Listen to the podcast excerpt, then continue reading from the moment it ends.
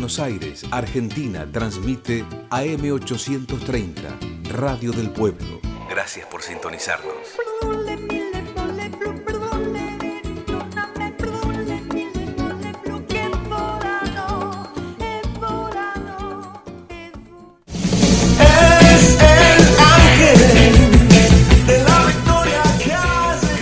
Esto es Los Delirios del Mariscal la mejor opinión del acontecer deportivo y mucho rock nacional.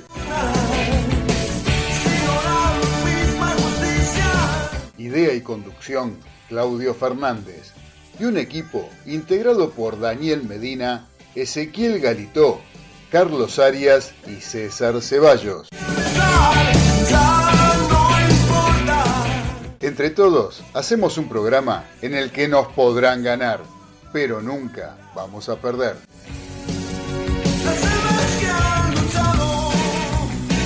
Ya arrancamos en Radio del Pueblo con los delirios del mariscal.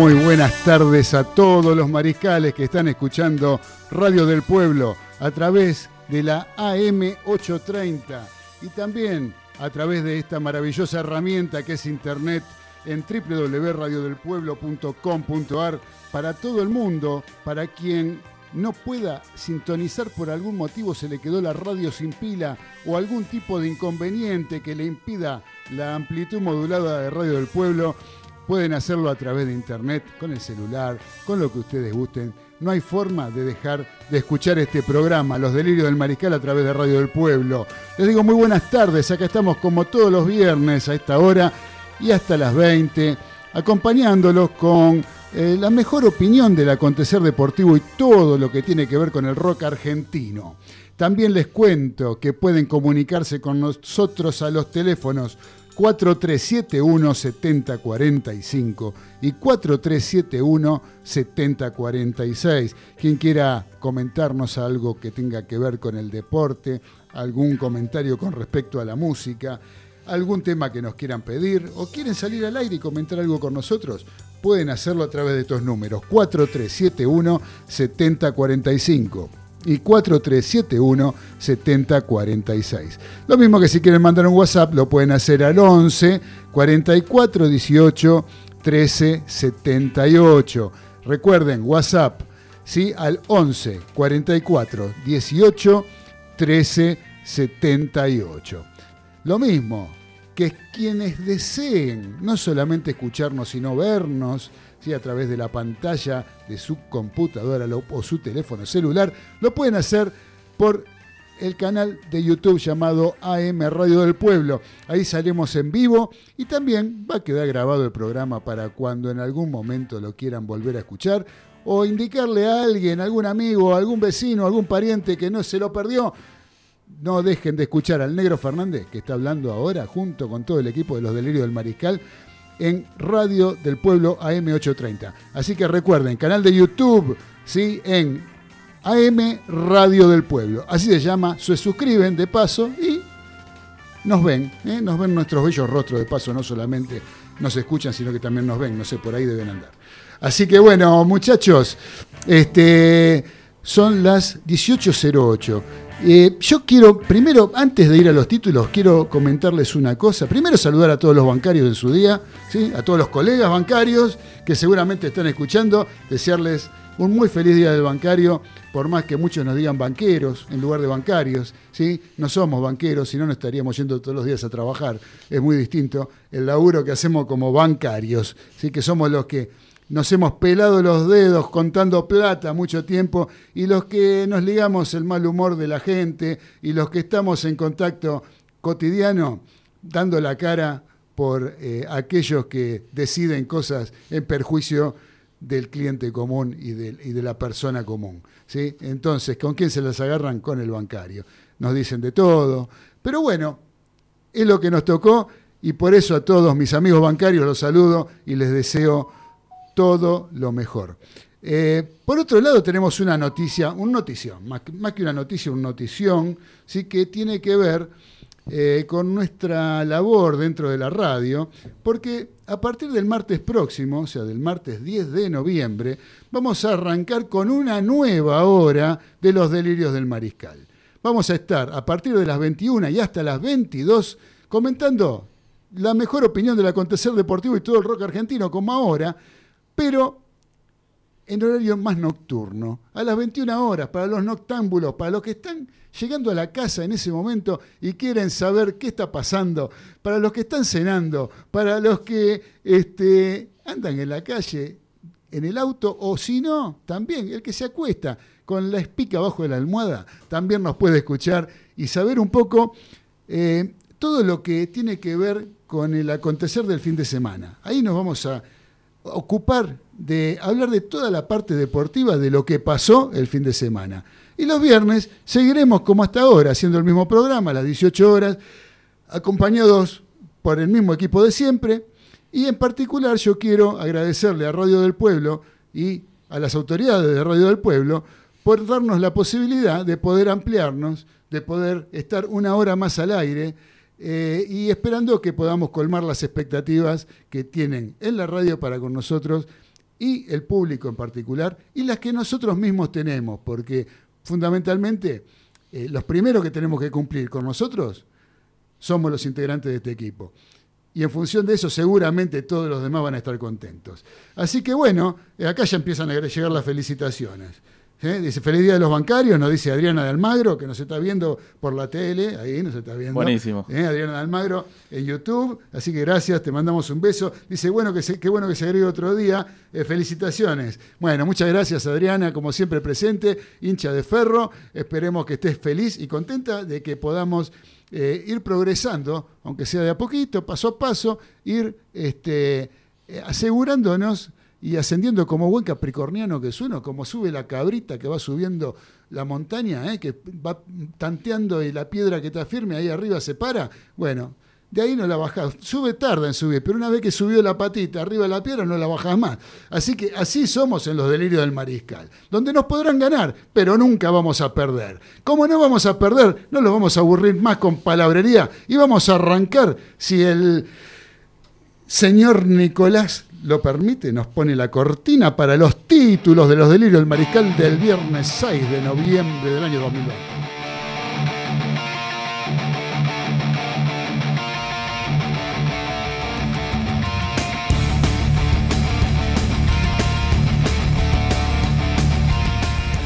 Comienza la segunda fecha de la Copa de la Liga Profesional. En un rato y desde las 19 abren la fecha Patronato y Huracán por Fox Premium. A las 21.15 lo siguen Argentinos Juniors y Aldo Civi por TNT. De esta manera continúa la copa creada para entretener al pueblo futbolero y por supuesto establecer quién es quién en el mapa político de la pasión de multitudes en la República Argentina. Que siga el baile, cantaba Alberto Castillo. Total, lo importante es que ruede la pelota, aunque la pandemia indique que ya no sea al compás del tamboril.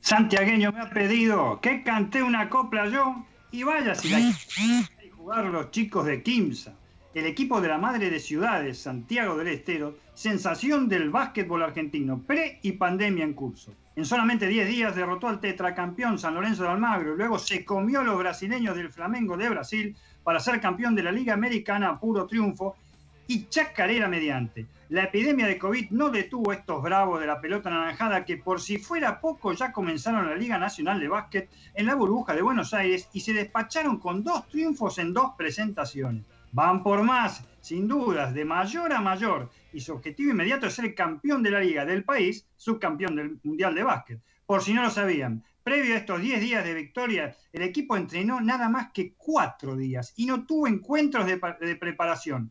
Volvió el ruido de zapatillas, parquet y tableros en Argentina y Kimsa lo tomó muy en serio, fiel a su estirpe. Y como yo soy santiagueño, no puedo decir que no a nada.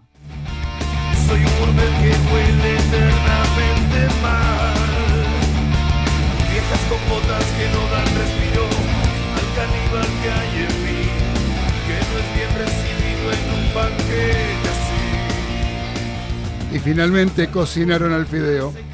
Luego de varias idas y vueltas, declaraciones y presiones mediáticas, Ángel Fideo Di María fue convocado por Lionel Scaloni a la selección argentina de fútbol para la doble fecha de eliminatorias sudamericanas del 12 y 17 de noviembre, cuando la albiceleste enfrente a Paraguay y Perú respectivamente rumbo a Qatar 2022. El resto del plantel se mantiene muy similar al de la fecha anterior. No se conoce cómo utilizará Di María el técnico argentino, pero en el caso de que juegue, ya se levantan apuestas pensando en qué minuto se lesionará. Mi racha de novato nunca cambiará. Por favor, que el adiós no se alargue. Me cansé de tanto esperar. Cuando el fuego ¿Locura exagerada en la academia? Así parece estar las cosas en el Racing Club de Avellaneda, luego de la derrota contra Atlético Tucumán por la primera fecha de la Liga Profesional. Ante un equipo norteño muy alternativo, las huestes racinguistas cayeron 4 a 1 el pasado domingo y comenzó una semana de locura encabezada por su tranquilo director técnico, Sebastián Becasese, precisamente luego de enterarse de una posible filtración de charlas con sus dirigidos a nivel periodístico, rajó auxiliares, analistas, prensas y seguridad en las prácticas desarrolladas en el estadio. De milagro le abrieron las puertas del cilindro para entrenar porque no se bancaba ni a su sombra. Recordemos que el récord como conductor al biceleste de esta verdadera pelotita de nervios es solo dos derrotas en 15 partidos y logró la, clasificación a octavos de final de la Copa Libertadores. Es decir, es una más que aceptable campaña, pero es inútil. Este verdadero maratonista de la marcha atlética se camina kilómetros por partido, hombre de dibujos tácticos que él solo se, se entiende, dueño de una voz privilegiada por como grita en los encuentros y una personalidad indescifrable, sigue con su propósito de alcanzar la perfección futbolística. Tranquilo, Sebastián, algo de lo que transmitís entendemos. No te desanimes. Voy al coliseo a El pequeño gigante volvió a ser el peque. Por los cuartos de final del Master 1000 de París-Bercy, Daniil Medvedev, número 5 del ranking ATP, fue demasiado para Diego Schwarman, a quien venció 6-3 y 6-1 en 62 minutos de juego. Gracias al triunfo de Rafael Nadal sobre su compatriota Pablo Carreño Busta, a Schwarman le alcanzó para clasificar al Master de Londres. Felicitaciones, Peque. Aún superado, continúa siendo un gigante.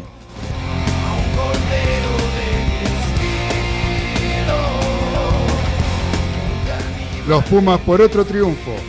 Luego de vencer el sábado pasado a Australia 15, la selección argentina de rugby tiene todo listo para su segundo y último amistoso contra el mismo rival antes del comienzo del Tri Nations frente a Nueva Zelanda. El entrenador Mario Ledesma dio a conocer el equipo que mañana sábado a partir de la una de la madrugada saldrá a la cancha con Teta Chaparro, Julián Montoya y Gómez Codela en la primera línea de forwards. La segunda línea estará integrada por Guido Petti y Matías Alemano.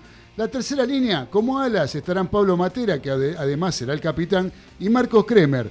Y el octavo será el negro Rodrigo Bruni.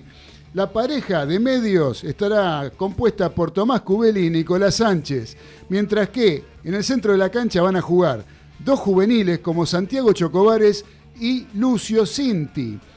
Los tres del fondo serán Juan Imhoff y Bautista Delgui por las puntas y como fullback Santiago Carreras.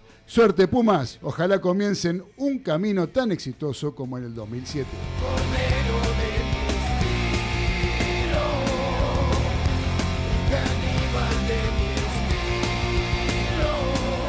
Estos fueron los títulos de Los Delirios del Mariscal de este viernes 6 de noviembre del año 2020, donde tenemos un montón de mensajes, pero antes quiero presentar primero que nada a nuestro operador técnico en el control, el señor Nicolás Olaechea. ¿Cómo anda, señor Nicolás? Muy bien, me alegro mucho.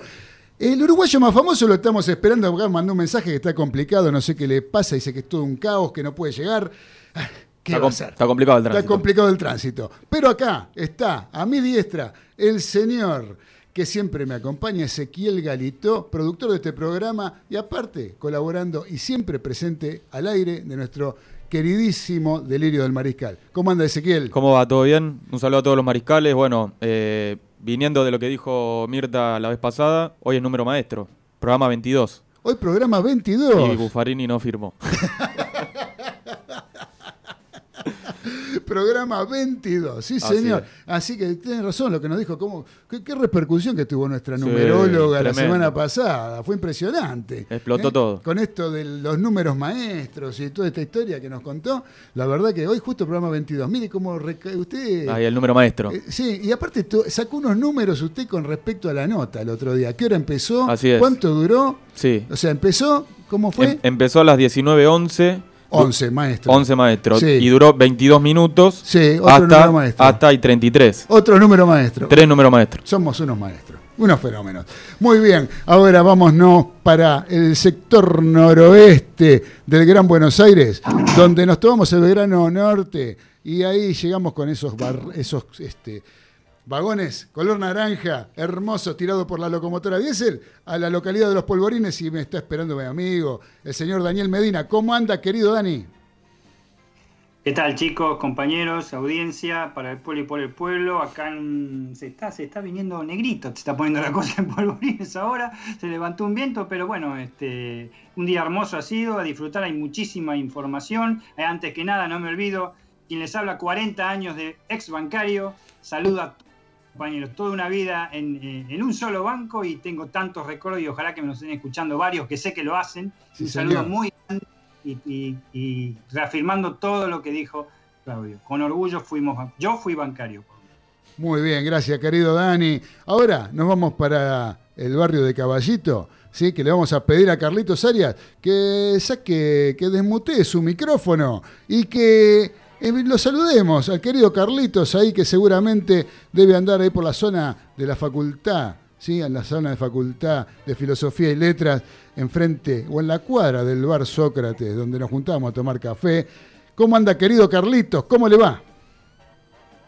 Muy bien, muy bien, queridos mariscales. Me alegro mucho que así sea. que bien. Eh, yo me copié un poco de de mi amigo el capitán de los polvorines, que hizo un, un informe. Yo preparé algo parecido, ahora que vuelven las obras de teatro, para recomendar algunas obras de teatro a los mariscales, para que no se ensarten. Estuve leyendo sobre las obras de teatro que estrenan. Acá tengo una. El primer acto, Juan Díaz se tira del noveno piso. Segundo acto, Pedro Díaz se tira del noveno piso. Tercer acto, Roberto Díaz se tira del noveno piso. La obra se llama Los días pasan volando. Después tenemos un dinosaurio en el primer acto, consume cocaína. Un dinosaurio en el segundo acto consume heroína. Un dinosaurio en el tercer acto consume marihuana. Dino a las drogas. Dino a la Primer acto, el diablo jugando al fútbol. Segundo acto, el diablo jugando al vóley. Tercer acto, el diablo jugando al tenis. Juegos diabólicos. Apa, ese que bravo, ¿eh? Después tengo otro. Primer acto, Oscar López roba un banco y se entrega. Segundo acto, Oscar Pérez roba una joyería y se entrega.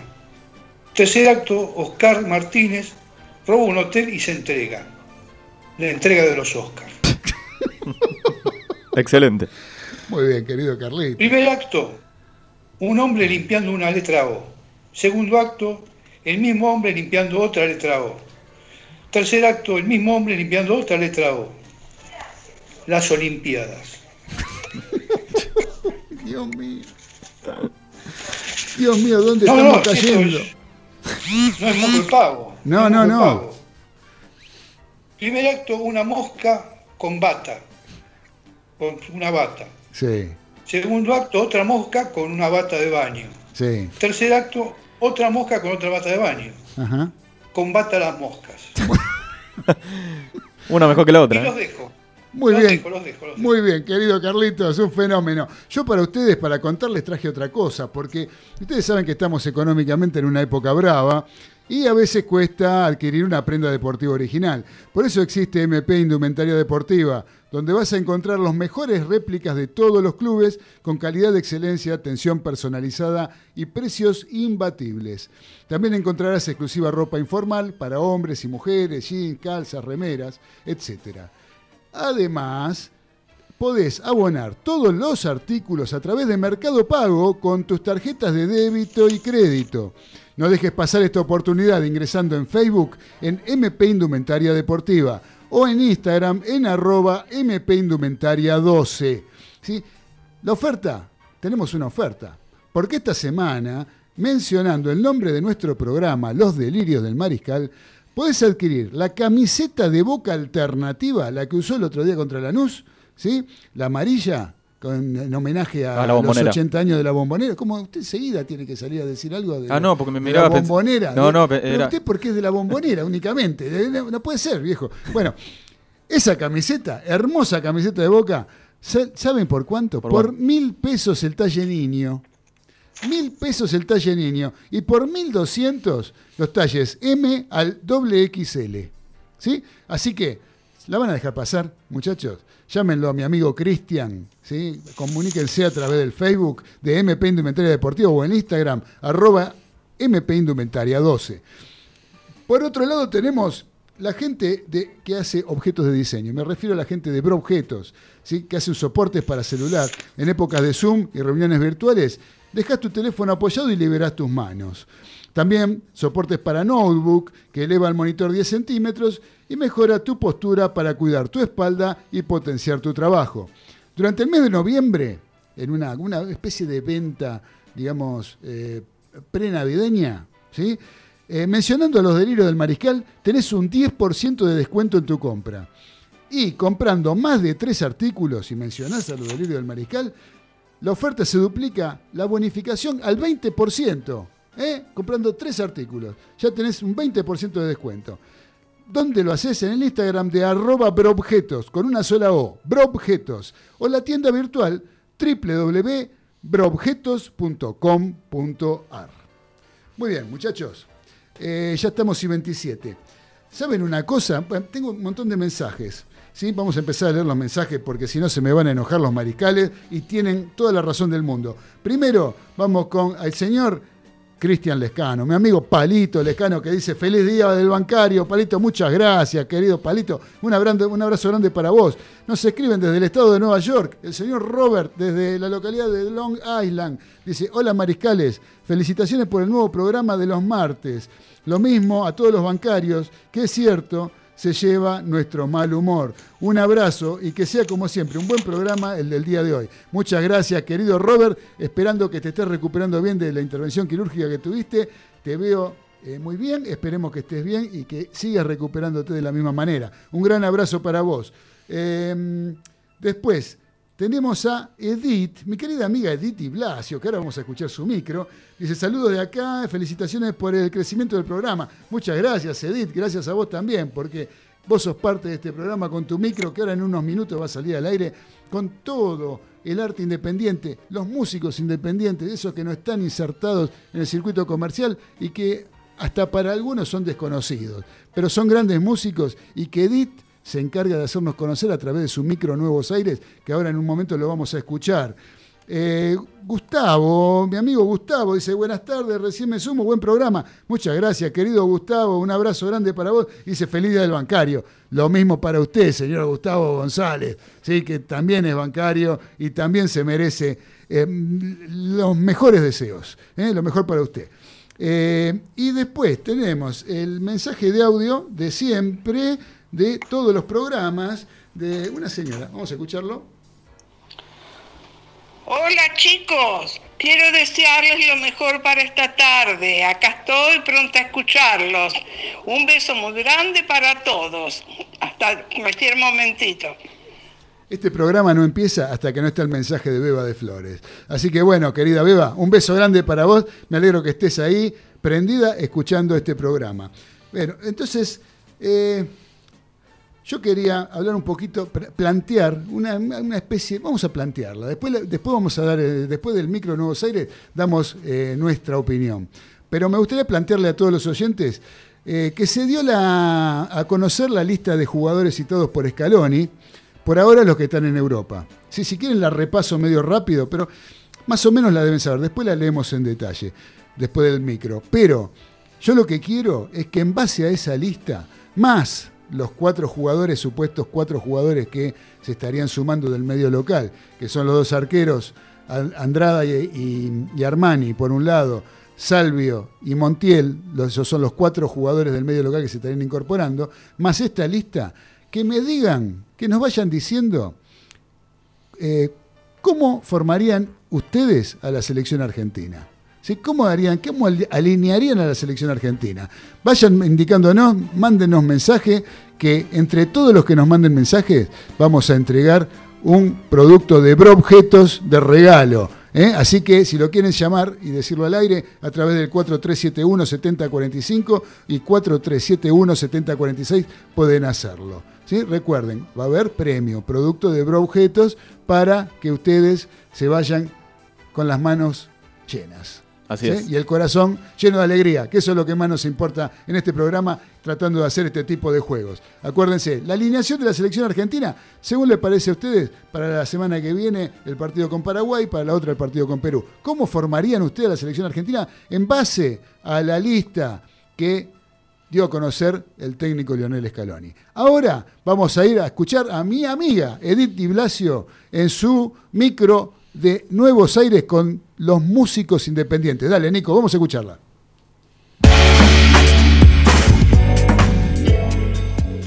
Hola Mariscales, los saluda Edith Di Blasio. En este segmento llamado Nuevos Aires, los ayudaré a descubrir las creaciones de nuestros músicos independientes. Hoy les voy a presentar a Lucy Patané. Nacida y criada en el sur del conurbano bonaerense, Lucy fue y es parte de la Cosa Mostra, Las Taradas, El Tronador, la banda de Diego Frenkel, entre otras bandas y proyectos. Guitarrista y multiinstrumentista, además de productora, su nombre es fundamental en la escena actual.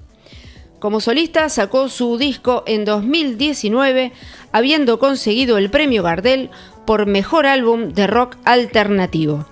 De ese álbum los invito a escuchar Toneles.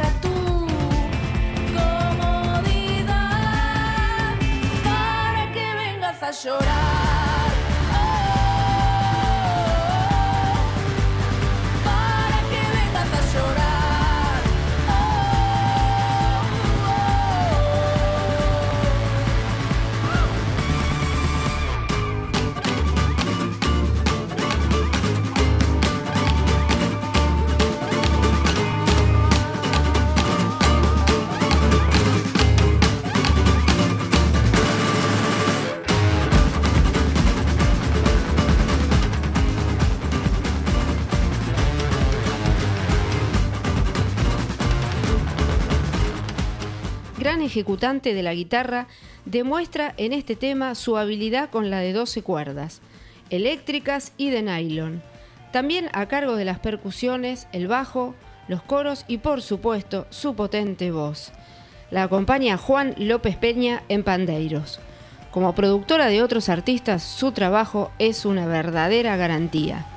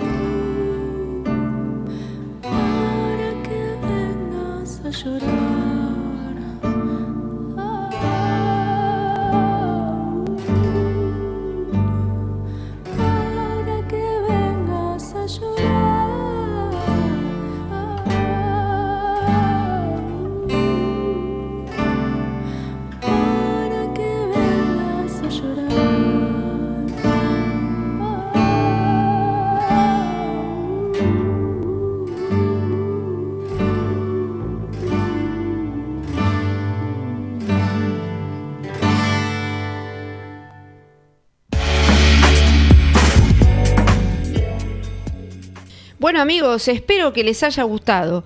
Pueden seguirnos en nuestras redes de Instagram y YouTube como Edith Di Blasio Nuevos Aires. Nos encontramos la próxima para una nueva propuesta.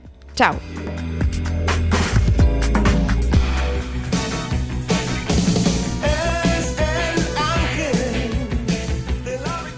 Estás escuchando Los Delirios del Mariscal por Radio del Pueblo, AM 830. Si no eres fortuna, si no la misma justicia.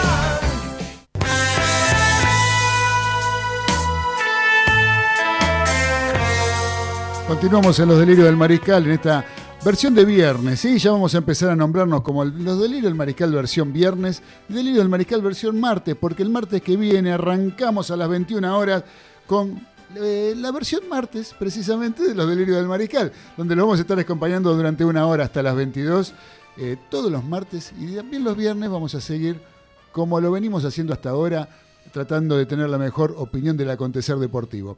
Eh, muchachos, gente, mariscales en general, recién les decía que vayan mandándonos cómo les gustaría que forme la selección argentina en base a la lista que publicó el entrenador Leonel Scaloni. Yo le- les voy a repasar rápidamente la lista como para que tengamos una idea eh, de, más o menos de quiénes pondríamos en función de esto.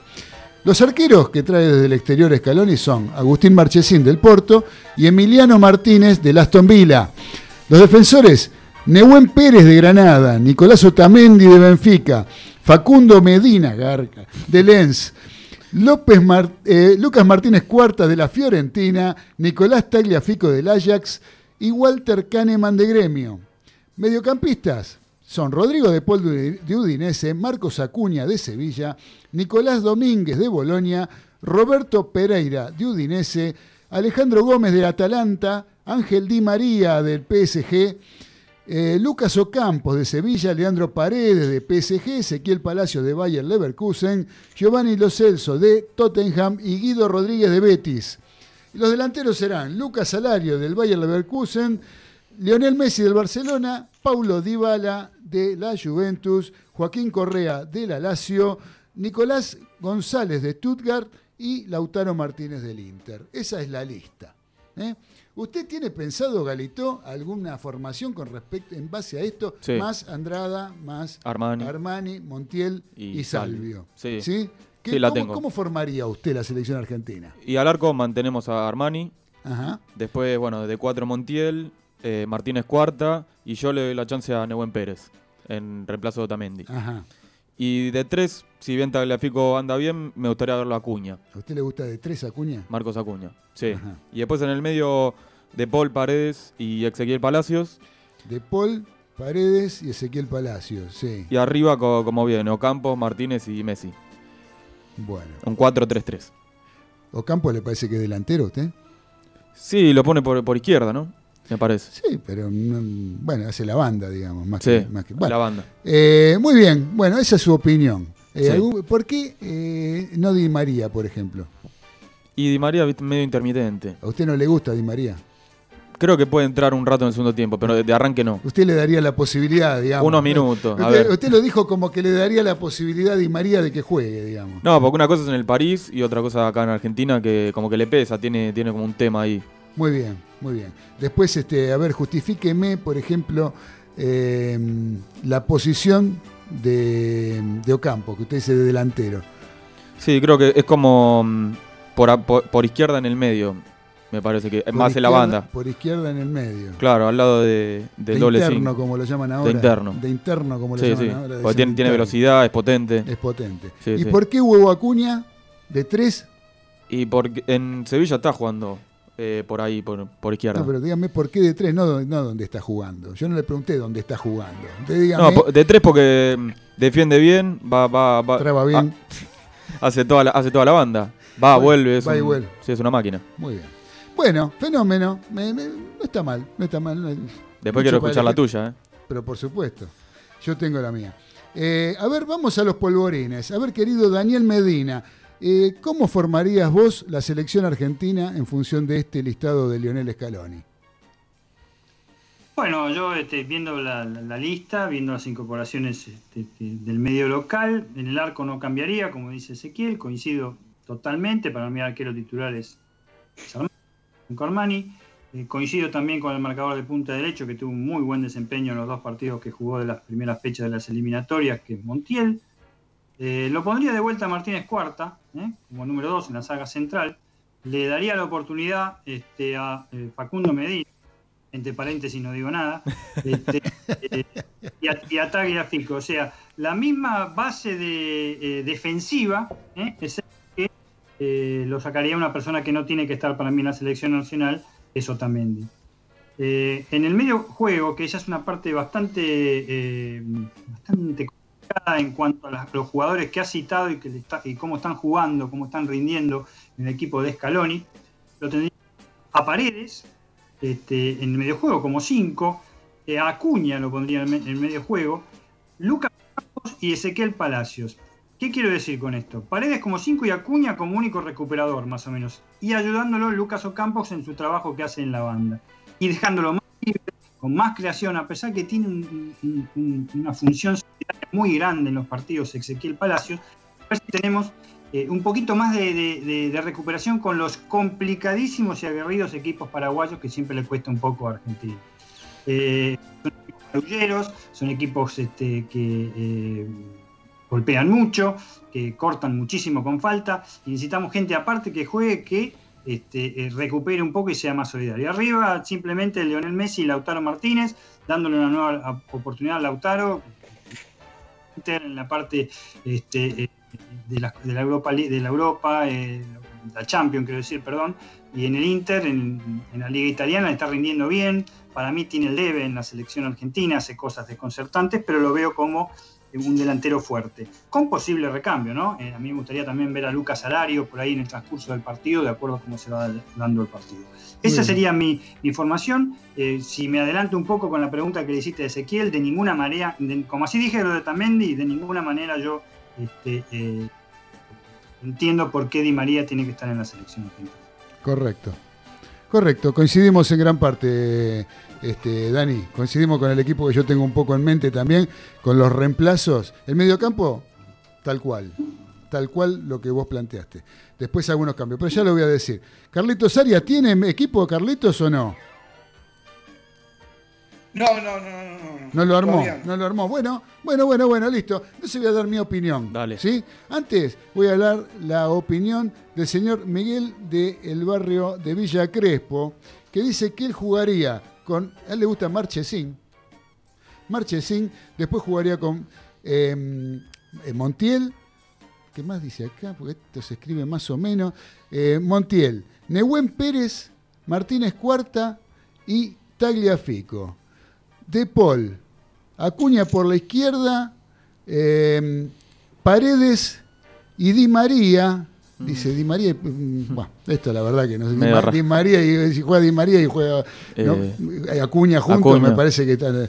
Bueno, y arriba Messi y este.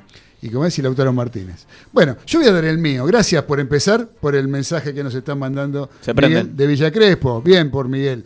Eh, después, este, yo lo armaría con Armani, Montiel. Mis dos centrales son Pesela y Martínez Cuarta. Pesela no está convocado porque está con un problema, no puede jugar, entonces no fue convocado. Digamos que queda fuera. Pero para mí, los, dos centrales míos son Pesela Martínez Cuarta. Entonces tendríamos a Martínez Cuarta y yo le daría la posibilidad a Walter Kahneman y eh, por la izquierda Nicolás Tagliafico lo mantendría. ¿sí? Eh, me parece que coincido con Dani, eh, Otamendi, su momento en la selección me parece que ya pasó. ¿sí? Eh, así que bueno, después en la mitad de la cancha, Leandro Paredes, porque no tenemos un 5, un 5-5, eh, dentro de lo que hay para, para elegir acá no tenemos. Entonces lo pondría a Leandro Paredes con Ezequiel Palacios, de un lado a Ocampos, del otro lado al Huevo Acuña, Messi y a mí Lautaro Martínez como único delantero no me gusta, me gusta como segundo delantero. O sea, para mí sería eh, tendría un puesto entre Lautaro Martínez y Agüero, si estuvieran bien, más un centro delantero de la calidad de Lucas Salario. ¿sí? A mí me parece que Lucas Salario, por físico, por, eh, por ser un 9 moderno, el 9, el 9 que juega un toque, el 9 que sabe bancarse una marca, lo, lo pondría, yo lo intentaría ponerlo de titular, por lo menos por un tiempo, para darle la posibilidad a Lucas Salario dentro de los que hay, ¿no? Sí, aporta. Porque, para- no, aporta jugaba al rugby. No, ah, aporta. No, no, que es dúctil. Ah, aporta, dice. Aporta, aporta. aporta. Este, mm, dicen que jugaba bien de 9 Porta, ojo. ¿eh? ¿Sí? Sí, no sé si para la selección argentina, pero jugaba muy bien de 9. Es más, Alberto J. Armando le ofreció jugar en Boca, de número 9, en su momento, cuando jugaba al rugby en Banco Nación. Pero bueno, eso es otro tema. Eh, yo lo pondría, ya les digo, Lucas Salario. Para mí un jugador convocable, yo no sé cómo estará jugando, porque sinceramente no lo veo, pero no lo estoy viendo, mejor dicho. Pero, por ejemplo, es un Guido Carrillo. Guido Carrillo, yo siempre, hace años que lo vengo diciendo, desde que jugaba en la primera estudiante de La Plata, que tenía que ser un jugador que tenía que tener una posibilidad de estar en la selección argentina. Es otro jugador de buen porte físico, que sale a buscar la pelota, sabe sacar un defensor afuera de la marca, sabe este, moverse en el frente de ataque, sabe jugar a un toque, como juega los nueve hoy en día. El 9 juega así. Lautaro Martínez, para mí, es un segundo 9. No es el 9-9, único 9. Claro, ¿sí? como en Inter que Como- está con Lukaku. Claro, por ejemplo, que juega con Lukaku. Y por otro lado, lo mismo que el Kun Agüero. O sea, para mí no son, no- no son jugadores que este, sirvan para ser el único 9. Esa es mi opinión. ¿sí? Así que bueno, recuerden, 11 44 18 13 78, el que quiere mandar su opinión, eh, hay premios. ¿eh? Ahí tenemos premios de objetos para poder este, eh, salir. Carlitos Arias no quiere decir algo. Acá tengo. ¿Se arrepintió Arias? ¿Se arrepintió? Sí, sí. A ver, a ver, anímese, Sí, dele, viejo, sí, acá dele. somos- cada uno es un técnico. ¿Seguro? Acá somos 40 millones de técnicos. Así es. Armani, Sí, Montiel, Martínez Cuarta, Kahneman y Tagliafico. igual que yo. Ocampo, Palacio, eh, Acuña y Paredes. Igual. Arriba, Alario y Messi. Y lo mismo, el mismo equipo que yo. Me copió, viejo, usted. Esperó que yo lo dijera para decir lo mismo usted. Ilógico. Ah, muy bien. Así sí, así me gusta. Se sube al barco del negro. Al tren del negro. Al tren, Al del tren negro. del negro. Bueno, Carlito, muchas gracias, un fenómeno, me encantó, me encantó el equipo ese, yo pienso que es lo mejor que se puede armar con lo que tenemos y con lo que convocó Scaloni. Así que bueno, cambiamos de tema, esperamos que nos lleguen los mensajes, a ver quién se lleva el premio de Objetos, hasta ahora se lo lleva Miguel de Villa Crespo, después veremos quién más se lo lleva, este, quién puede participar. Alguien, algo nos dice acá el señor Daniel Medina, a ver Dani. No, quería resaltar, sí, más o menos todos hicimos el, sorpresas que dimos algunos en cuanto a la parte defensiva, sobre todo, pero creo que de medio campo para adelante estamos más o menos todos Este, de acuerdo. Lo que quería, ahí, ahí ese habías di- mencionado vos al chico de San Lorenzo, ¿puede ser? Eh, En. ¿En, dónde- en qué? ¿Cuál lo.? Espera, me perdí. Eh, chico de San Lorenzo. Flores. No, ¿cuál es? ¿Qué dijiste? No, en Nehuen Pérez. defensa, la defensa. Nehuen Pérez. Nehuen Pérez. Ah, Nehuen Pérez, está bien, está bien. No, no, no es el de San Lorenzo. Está bien. No, no, no es de San. Lorenzo. Nehuen Pérez. De- Granada. como- como- Está en Granada. Como último hombre, o sea, Nehuen Pérez y quién ahí estarían. Martínez Y Cuarta. Martínez Cuarta. Martínez Cuarto. Los dos bien, centrales, claro, claro, claro. Ok, listo. Sí, sí, sí, esa era. No, no, tenía Dani. una duda yo que. Cambiando un poquito de tema, Dani. Mañana se Sí, están señor. cumpliendo 50 años de un hito importante en el deporte argentino, algo que marcó el camino de la carrera de, para muchos, el mejor boxeador de la historia en la República Argentina. Y me refiero a que se cumplen 50 años, mañana sábado 7 de noviembre, de la pelea en el Palacio de los Deportes de Roma entre el campeón en ese momento Nino Benvenuti, campeón mediano Nino Benvenuti, y nuestro campeón Carlitos Monzón. ¿Sí? Quería que me cuentes es. algo con respecto a eso.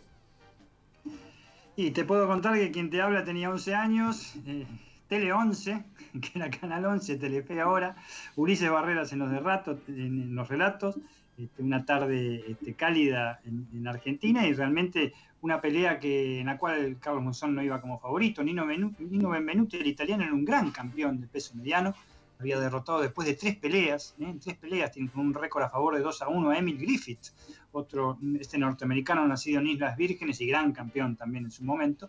Y era un, tipo que boxeaba bien, pegaba duro y tenía mucho, eh, mucho predicamento en todo el mundo, lo llamaban de todo el mundo para hacer combates, aunque él prefería no salir nunca de Italia.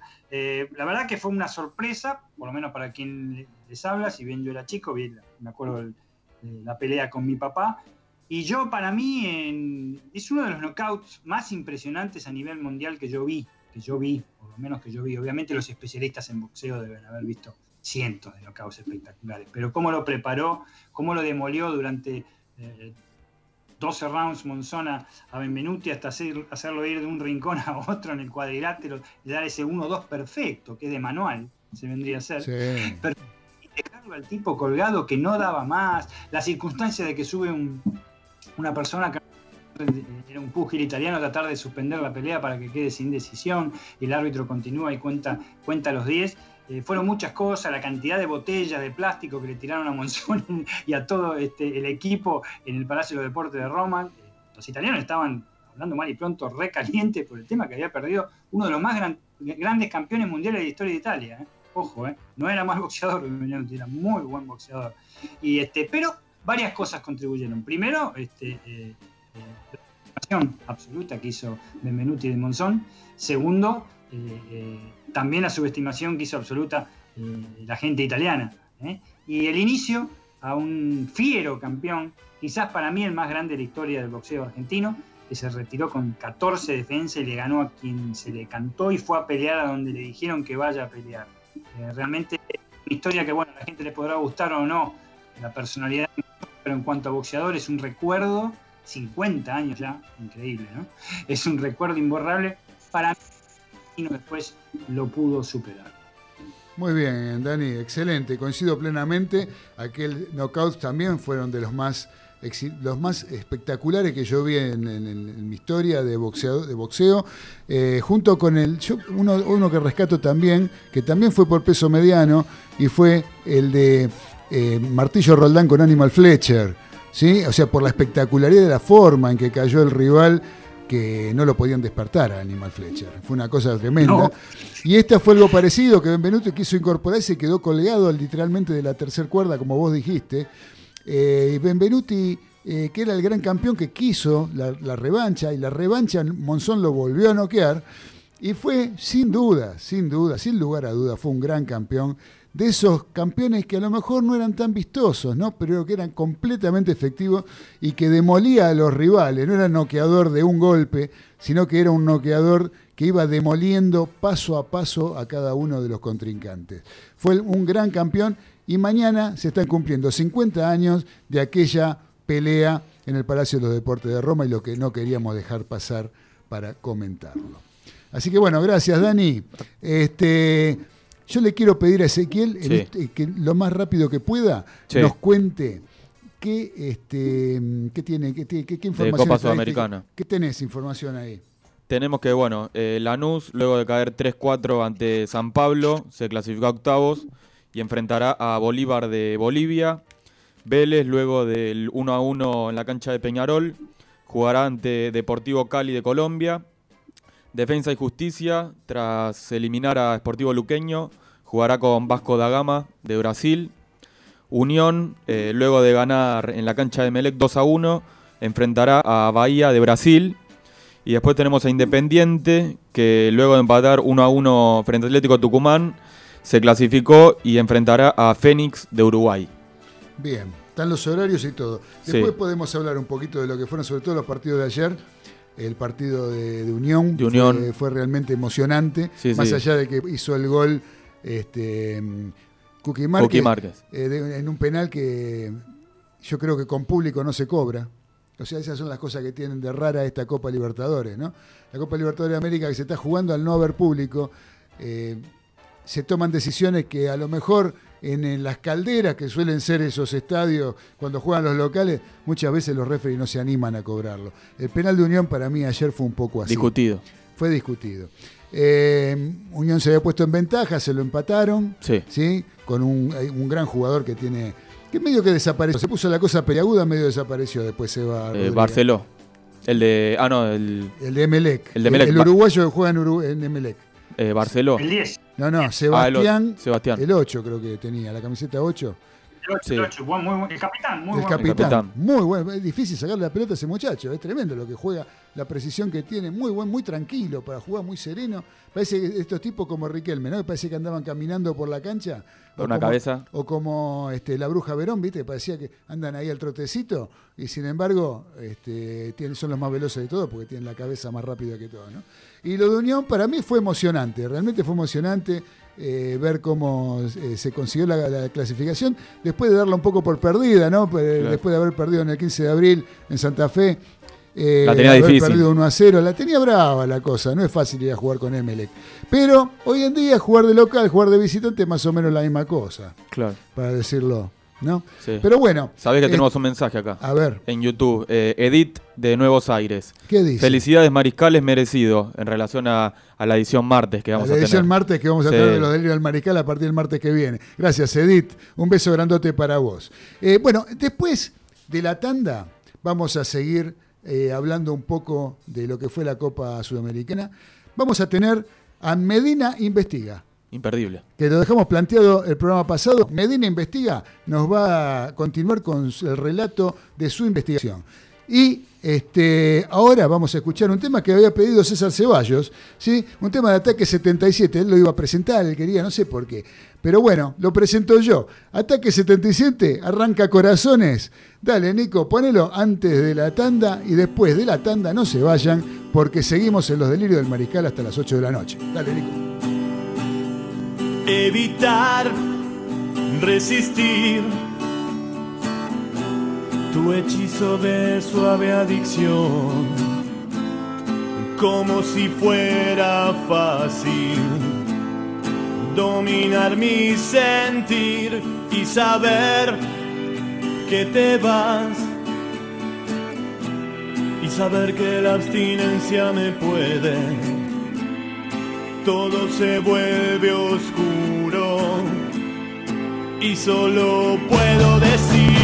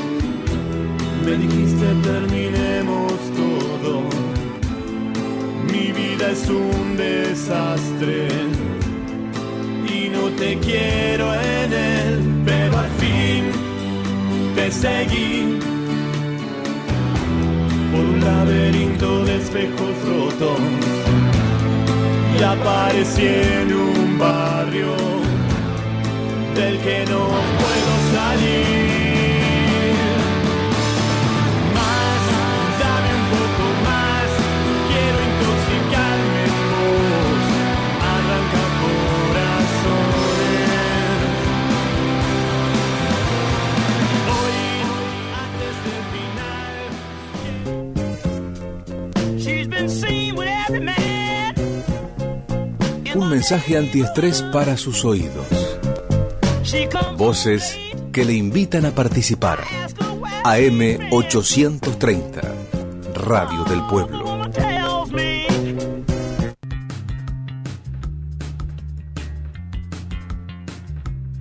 Voces 830, un espacio para el testimonio de los principales protagonistas, la síntesis necesaria en el momento oportuno, aquí en Radio del Pueblo. Estas son las voces en AM 830.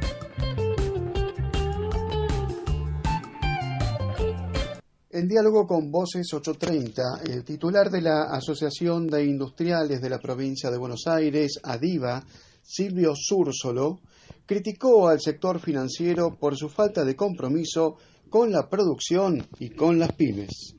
No puede ser que eh, en el arranque el sistema financiero no acompañó, se abusó con, préstamos. Eh, no puede ser que el Banco Credit Cop le haya sacado los descubiertos a todos los empresarios. Realmente lo digo y no tengo ningún problema de decirlo. eh, una vergüenza el señor Heller con toda, la, con toda la comisión directiva del Credit Cop, no dándole la oportunidad, o sea, incumpliendo con lo ya firmado, porque ellos habían pactado con todos los empresarios una forma, había un descubierto, y de un día para otro arbitrariamente lo sacaron y después se jactan con que están defendiendo el país. Y, y- y la verdad que le hicieron muy mal a muchísimas pymes que pensaban que sus cheques iban a, a- a entrar perfectamente porque tenían, tenían este, todo armado y se encontraron con, con que no tenían este, los beneficios que sí tenían en otro momento. Y eso sí me parece que es una falta de respeto. Lo mismo cuando el gobierno empieza a dar créditos a taxa subsidiada que solamente acceden eh, las empresas que estaban bien. Y obviamente las que estaban bien son las que menos necesitan, ¿no? Eh, obviamente una empresa que por ahí le faltaba un papel y que no lo podía conseguir era porque ese, ese empresario estaba desesperado tratando de subsistir y de tratar de que sus empleados tengan la plata de sus sueldos y puedan, y puedan comer con su familia. Y a esa gente en su primer momento el sistema financiero no le ayuda. Por eso tuvo el gobierno que salir a, a cambiar este, la estrategia. Eso sí creo que fue un gran problema.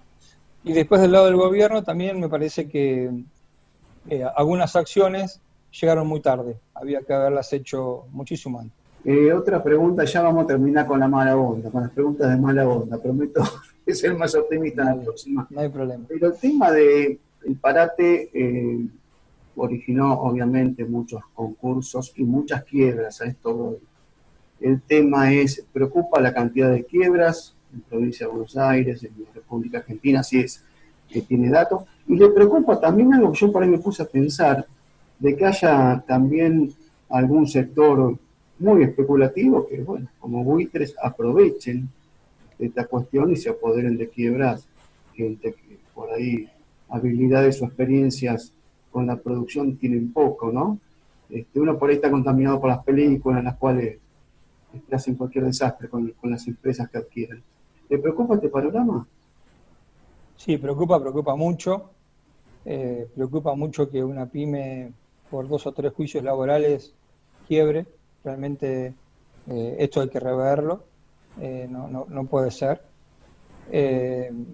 Y preocupa también cuando uno analiza la cantidad de industrias que hay en nuestro país por habitante y la compara con los países vecinos. Necesitamos generar muchísimas más pymes para poder tener mucho más empleo. Eh, y si no le damos beneficios a los que tienen ganas de emprender, va a ser muy difícil que, crezcamos. Cuando hablan de doble indemnización para que uno no despida a un trabajador, me parece que le estamos cerrando feo. Cuando hablamos de generar trabajo, también me parece que le, le feo, porque lo que tenemos que generar son empresas.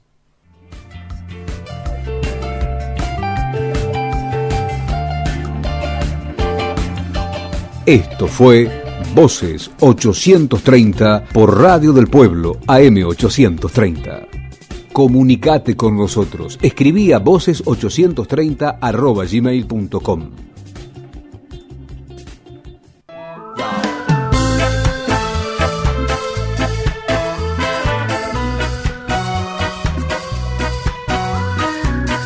Radio del Pueblo, AM 830. Oasis sonoro en el medio de la realidad.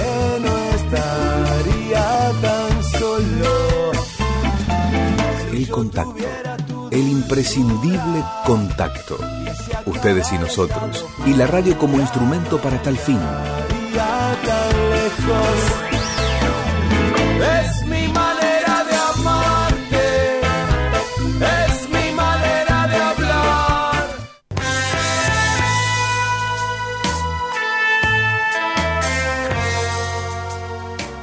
No te vayas de Radio del Pueblo AM830, que ya continúa Los Delirios del Mariscal.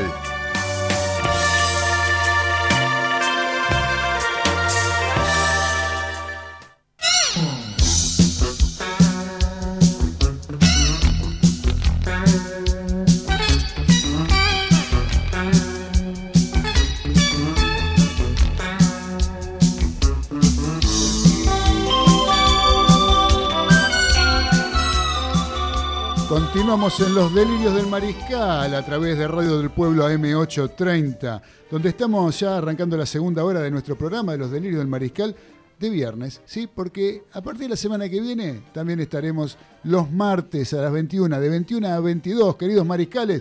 Nos agrandamos, la radio nos da la posibilidad de poder tener una horita más y nosotros la aprovechamos y se lo agradecemos profundamente, a, sobre todo a, Ni- a- a Nico, bueno, por supuesto que acá lo tenemos como un gran amigo que nos opera técnicamente, pero también a Mauricio, ¿sí? Mauricio, el gerente de esta radio, que nos da esta posibilidad de poder eh, estar dos veces por semana con todos ustedes, por ahora, ¿no? Por ahora, porque en el futuro vamos a ver si son nada más que dos días. ¿eh? Vamos a ver, vamos a ver qué hacemos. vamos a ver. Así que bueno, nosotros tenemos mucha fe, nosotros tenemos muchas ganas y seguramente eh, sabiendo de que hacemos un buen producto, creo, creo que es el nuestro, es un buen producto y nosotros estamos convencidos de eso, más que nada. Por eso es que seguramente tendremos la posibilidad de seguir progresando en el futuro, despacito, de a poquito, pero sin pausa, ¿sí? Sin prisa, pero sin pausa. Así que, eh, queridos mariscales, les comento que estamos en épocas de vacas flacas económicamente hablando y a veces nos cuesta adquirir una prenda deportiva original. Para eso existe MP Indumentaria Deportiva, donde vas a encontrar las mejores réplicas de todos los clubes con calidad de excelencia, atención personalizada y precios imbatibles. También encontrarás exclusiva ropa informal para hombres y mujeres, jeans, calzas, remeras, etc. Además, Podés abonar todos los artículos a través de Mercado Pago con tus tarjetas de débito y crédito. No dejes pasar esta oportunidad ingresando a Facebook de MP Indumentaria Deportiva y el Instagram arroba MP Indumentaria 12. ¿sí? Esta semana tenemos lo que dimos en llamar ¿sí? la promoción mariscal. Promoción mariscal porque vos llamás a Cristian, te comunicas con Cristian en Instagram, arroba MP Indumentaria 12 o en el Facebook MP Indumentaria Deportiva, te comunicas con Cristian. Le decís, yo llamo por la promoción mariscal. ¿sí? ¿Y qué vas a conseguir? La camiseta de boca alternativa, la que utilizó frente a Lanús, la nueva, la de los 80 años de la bombonera, por mil pesos en el talle niño. Mil pesos, no te compras nada. Vas, vas a la verdulería y te gastás mil pesos en, en cuatro pavadas. Y por 1200 los talles M al doble XL. Una calidad bárbara tienen estas camisetas. No hay que perdérselo. Aprovechen hinchas de boca porque esto, miren que es limitado por una semana. Eh, así que bueno, les voy a, vamos a seguir adelante acá. Este, nos, eh, nos saluda González, Gustavo González, que nos manda mensaje. Eh, dice, felicitaciones por los dos programas por semana. Bueno, es un solo programa que está dos veces, no son dos programas, Gustavo. No, no me confunda las cosas. ¿eh? Es el mismo, son los delirios del mariscal, que va a estar los martes a las 21 y los viernes a las 18, como lo venimos haciendo hasta ahora. Así que bueno, gracias, Gusti. Este, no me diste, Gustavo, me gustaría escuchar eh, tu formación de la selección argentina. Este, muchachos, a ver, ¿quién tiene el celular encendido que marca, eh, sale cada vez que entra un mensaje? ¿Eh? Acá sabés que tenemos un mensaje. Por favor, apaguen los celulares porque están saliendo los mensajes a cada rato. Gracias.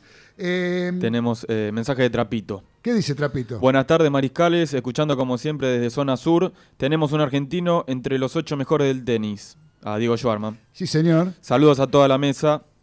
Trapito es nuestro columnista de tenis. ¿Qué anda? No sé qué pasa. Está que no- estudiando. está estudiando, no sé, no quiere venir, no sé qué le pasa, le da vergüenza. No, porque yo no, porque no quiero, porque qué sé yo. No sé qué le pasa a Trapito. Pero bueno, este, podría salir tranquilamente. Muchachos, eh, ¿vos tenías algo más de Copa Sudamericana? ¿Qué posibilidades le ves, por ejemplo, a Independiente de Avellaneda? Eh, hoy hablábamos acá antes de empezar el programa y decíamos que le- lo veíamos eh, de todos los argentinos el que más posibilidades tenía era Independiente. Me comentaban ustedes. Sí. Yo no estaba tan de acuerdo con eso. No me parece que haya jugado gran cosa Independiente en ninguno de los dos partidos. No, tiene un arquerazo. El arquero es una de las cosas que vamos a implementar en los delirios del mariscal es el semáforo de los delirios del mariscal. Si hoy tuviéramos el semáforo de los delirios del mariscal, yo creo que le doy la luz verde, se la doy a Sosa, al arquero de Independiente, al uruguayo Sosa, ¿sí? Porque realmente es el que creo que lo está salvando a el equipo de Avellaneda. La tata con la cara, tremendo. Es tremendo, es tremendo, está muy bien, está muy bien. La verdad que una pegada de Pusineri, esa es toda de Pusineri, ¿eh? porque le quisieron traer a Marcos A. Díaz, le quisieron traer a qué otro arquero era. O el de Deportivo Cali también. Le quisieron traer otro, dos arqueros, me acuerdo que era. Uno era Marcos Díaz, el otro no me acuerdo cuál era. Rossi. A Rossi, a Rossi el de Boca. Le quisieron traer a esos dos y dijo, no, yo quiero a Sebastián Sosa. Sebastián Sosa. Y la verdad que por ahora lo de Pusineri es un acierto total. Tiene un gran 9, Silvio Romero. Silvio Romero es un muy buen jugador, excelente. No, yo no digo que tenga malos jugadores independientes, ojo. Yo digo que no me convenció demasiado eh, y creo que tuvo algunos desempeños que estuvieron bien, como el caso de Barbosa. Barbosa ayer jugó un buen partido, que hay que bancarse a Toledo, a los delanteros de Atlético Tucumán. Son tipos muy mañeros, tipos grandotes, físicamente potentes, que realmente los centrales de Independiente, sobre todo Barbosa, estuvo muy bien de arriba, sacando mucho. Eh, estuvo bien. Ahora, este, después tuvo un poquito de liga, un poquito de suerte, lo mismo que Lanús. Sí, el último minuto ahí. Los de Lanús en el segundo tiempo este, fue realmente increíble. Yo estaría preocupado si fuera el, el- el- el entrenador de Lanús, yo estaría preocupado que en dos partidos se comieron seis goles. Sí, O sea, sí, complicado. La gente habla de Lanús, Lanús, pero Y tiene que ir a la altura de La Paz. tiene que ir a la altura de La Paz. eh, y se- le hicieron seis goles en dos partidos. ¿sí? O sea, habría que tener un poquito, tener que tener un poquito de cuidado. Sí, Dani, ¿qué nos querés decir? Dani Medina. No, este, sí, sí, aquí estoy, aquí estoy. Este, eh, no es fácil la internet hoy, no sé qué pasa. Sí, medio que se Eh, entrecorta, sí. Se corta, eh, apagué el teléfono para ver si era yo, pero no, sigue sonando, así que no sé. Eh, en ese aspecto, las Lo comunicaciones. que pasa es que es este Eh, es entendible, Dani, quédate tranquilo porque en estas épocas que nos tocan vivir, que tenemos que hacerlo a través de, de Zoom, a través de, de Skype en este caso, este, las comunicaciones, es lógico y, y la- y- y creo que todos lo entienden que son cosas que pasan y que no, bueno, no es, no la mejor No, no, calidad del está bien. sonido, pero tranquilo, tranquilo, tranquilo, como diría Miguel Ángel Ruiz. Tranquilo, tranquilo. Miguel Ángel Russo, No, a ver si me pongo como BKCS. Eh, y como- y lo nombraste recién, y como el otro nerviosito número 2, que da la casualidad que los dos son rubios, estamos hablando de Subeldía, el técnico de Lanús. Sube el día, exactamente, sí. Infunde mucho, mucho, mucho nervio, mucha burbu- burbujeante pasión a, a sus jugadores. Yo creo que, bueno, de, de todos, este, la verdad que para redondear un poquito, eh, el que más posibilidades tiene puede llegar a ser independiente. Juega contra un equipo uruguayo, Fénix, tendría que tendría que pasarlo. Independiente es muy desconcertante a veces. Allá tuvo un comienzo muy bueno con Atlético, después eh, un avance dos que le hace Atlético y le hace un gol de cabeza. En realidad fue un lindo gol de Atlético porque la tocaron Sí. bien hasta hacer el gol cabeza, como lo hacen siempre ellos, vos siempre decís. Este, pero eh, un equipo que puede llegar a andar y puede progresar aún más, por lo menos hasta cuarto de final en la Sudamericana. Heroico lo de. Para mí, heroico por la humildad que tiene Unión. Fue, creo que todo el mundo quería ganar Unión. ¿eh? Sí, Dani, yo no Este, sé, yo te digo la verdad que salvo Cookie Márquez, Troyansky y no sé, alguno más que anda por ahí, después no conozco a ningún No conoces nadie. Yo tampoco. El arquero. El arquero se mantiene. El arquero, Pero después no, no, después no- no, no, no, se conoce a nadie.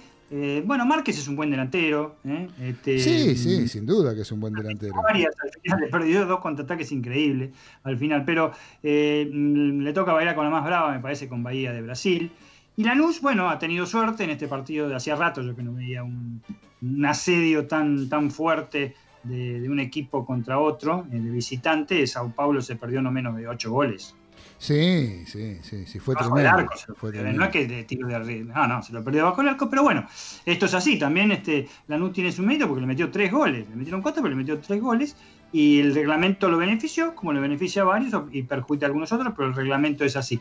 No sé si la tiene fácil, este, me parece que no la tiene tan difícil Ezequiel este, Lanús, porque eh, juega primero en La Paz con Bolívar, Bolívar no tiene nada, le ganó a Audax italiano, Audax italiano de Chile, este, después de perder 2 a 1, le ganó 3 a 0 en La Paz. Y al jugar el primer partido en La Paz, vos en, en la Fortaleza, Bolívar le puede hacer la cantidad de goles que quiera, en mi estimación, suponete. Después está todo muy parejo. Vélez no ganó ningún partido, pasó realmente. Sí. Vamos a ver, no, no me ha convencido la actuación de Vélez, pero no por, por estar en contra de Vélez. No me ha convencido simplemente, tanto ellos como Peñarol, no me convencieron ninguno de los dos. Ahora, la ¿no? gente de Peñarol yo creo que se debe querer matar, ¿no? Con ese, el penal que le dieron a Vélez. la Copa Libertadores, Claudio, este, quedaron afuera. Es una cosa de No, no, pero aparte de la forma, ¿no? Porque le empataron, le dieron un penal a Vélez eh, sobre la hora prácticamente, Ah, sí, que no sé, sí. lo vio nada más que el referee. Y después le da el otro, se lo da a Peñarol, pero ya este, le dio el empate, que también una jugada muy dudosa de- en cuanto al penal. Y sin embargo, este, pero ya como diciendo, ya, ya no le servía, digamos, porque este, ya, está, ya terminaba el partido, pateó el penal, se terminó el partido. eh, Uno a uno, fenómeno, no perdimos, pero nos quedamos afuera, ¿no? O sea, se deben querer medio que... Eh, con esto de, de la, mm, del no haber público, como contaban ustedes, eh, llamó la atención los dos penales que cobró el árbitro ¿eh? en Vélez Peñarol. Porque Yo, yo sabes que creo, creo que los referees también pierden ritmo. No solamente los jugadores en estos siete meses sin jugar han perdido ritmo. Creo que también los, los, los referees también. Este, Puede ser. no, no, no, Desde no. ya. Y Pero bueno, coincido con ustedes el tema, la figura de la, no solo de la fecha, sino te- en sus tres partidos que ha llegado Independiente es el arquero uruguayo Sebastián Sosa, con sumando las tres fechas, unas cinco o seis intervenciones de salvar la valla, salvar el triunfo. ¿eh? Sí, sí, fueron sí. Muy bien, Muy, muy muy bien. ahora del arquero uruguayo. Muy bien. Este, bueno, Dani, a ver, ¿qué hora es? Rápidamente vamos a hacer una cosa. Ya empezó eh, la segunda fecha de lo que es la Copa Liga de la- Profesional, sí. de, la, de la Liga Profesional. Este, ¿cómo, ¿Cómo está la cosa? Patronato y Huracán empatan 0 a 0 en 16 minutos del primer tiempo, ahí en Paraná. En Paraná 0 a 0. Bueno, sé que hay un mensaje que nos está mandando nuestro amigo Marcelo Cantoni, el asesino serial de ganado, que dice, Claudio, querido, genial el programa, cada día sale mejor, abrazo para todos. Bueno, muchas gracias, querido Marce. Acordate que el martes que viene arrancamos de vuelta, arrancamos con una nuevo, un nuevo día de los delirios del mariscal. Vamos a seguir estando los viernes, como siempre, como venimos haciéndolo en Radio del Pueblo, pero el martes a partir de las 21 y hasta las 22 también estaremos al aire por esta misma radio. Así que bueno, por otro lado acá hay un mensaje de alguien a ver qué les parece, a ver quién es. ¿Qué tal? Buenas noches. Esta semana tuve el corazón con agujeritos. Tuve que pedir ayuda y pensé en quién. En él, en la voz de la experiencia. Ahí nomás le hago una videollamada, le hago un zoom a Arias. Lo veo a Carlitos, que estaba tomando un vino. Me dice, me duele el estómago, estoy comiendo estas galletitas con picadillo de cobra. Digo, a ver, Carlitos, mostrame el envase. Se estaba comiendo la pomada de los zapatos. Carlitos. Digo, Carlitos, me está pasando algo con la señora Di Blasio. ¿Cómo hago para encarar- encararla? A mí me cuesta un poco, siempre me pongo el cassette en esas situaciones. Me dijo, lo que tenés que hacer, Raimundo, es lo que hacíamos antes. Ir al correo y escribirle una carta. Y como último mensaje, como Kung Fu se puso en blanco y negro, me dijo, apúrate, antes que haya un incendio en el correo y no quede ningún sobre viviente. Qué verdad, ¿no? Ahí nomás me puse a redactar la carta a la señora Di Blasio. Y le puse, querida Edith, quiero que nos conozcamos en todos los sectores de la cancha, que cuando venga la presión la podamos aguantar, cuando podamos jugar libre lo hagamos, Eh, vayamos partido por partido. Sé que lo podemos lograr. ¿Qué me dijo Edith? Queridos compañeros de los delirios del mariscal, el grupo me ha recepcionado bien, espero estar a la altura de las expectativas, quiero ser uno más y sumarme rápidamente y estar a la disposición del técnico.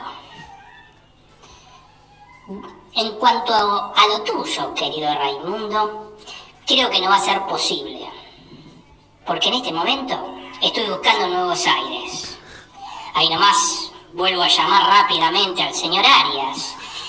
¿Y qué me dijo? Que no me podía eh, atender, porque estaba escuchando un disco del Sapo Pepe, y que no lo podía escuchar, porque el disco salta, salta. Buenas noches. Muchas gracias, Raimundo. El comentario sobre la señora Edith de- Di Blasio, sí, nuestra amiga Edith de Nuevos Aires, y también del comentario sobre nuestro querido amigo Carlitos Arias. Acá Sí, tenemos un mensaje. ¿Tenés un mensaje ahí? Sí, el uruguayo César. Les mando un abrazo escuchando desde casa al Rojo Vivo. Y feliz de estar los martes. Vamos los mariscales. Muy bien, que César, que bueno, César pobre no, no, no pudo llegar, anduvo con algún problema de tránsito, no sé bien qué pasó, ya después nos contará. Acá tengo un, me pasan un equipo, ¿sí? Nuestro amigo Gustavo, ¿sí? Eh, ¿Por qué no aparece acá y no acá? Bueno, me aparece en el teléfono. Bueno, lo voy a leer desde el teléfono. Gustavo González nos dice que eh, paso el equipo. No cambia mucho de lo mencionado por mí, ¿no? Por lo que yo dije. Armani, Montiel Martínez Cuarta, Kahneman y Tagliafico, Acuña, Paredes, Ezequiel Palacios, Alario, Messi y Ocampo, exactamente el mismo equipo. Eh, eh, dice, ojo, no participo del sorteo, por favor, gracias. Ay, ¿Por qué? ¿Por qué? Está bondadoso.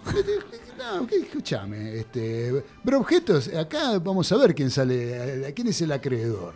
¿Eh?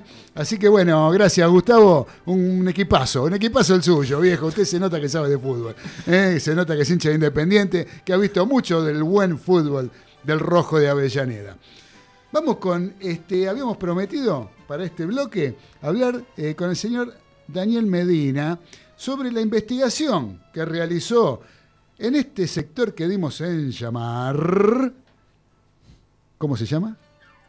Medina investiga. Campeones. Ay, Medina investiga. Adelante, Daniel Medina, con el informe.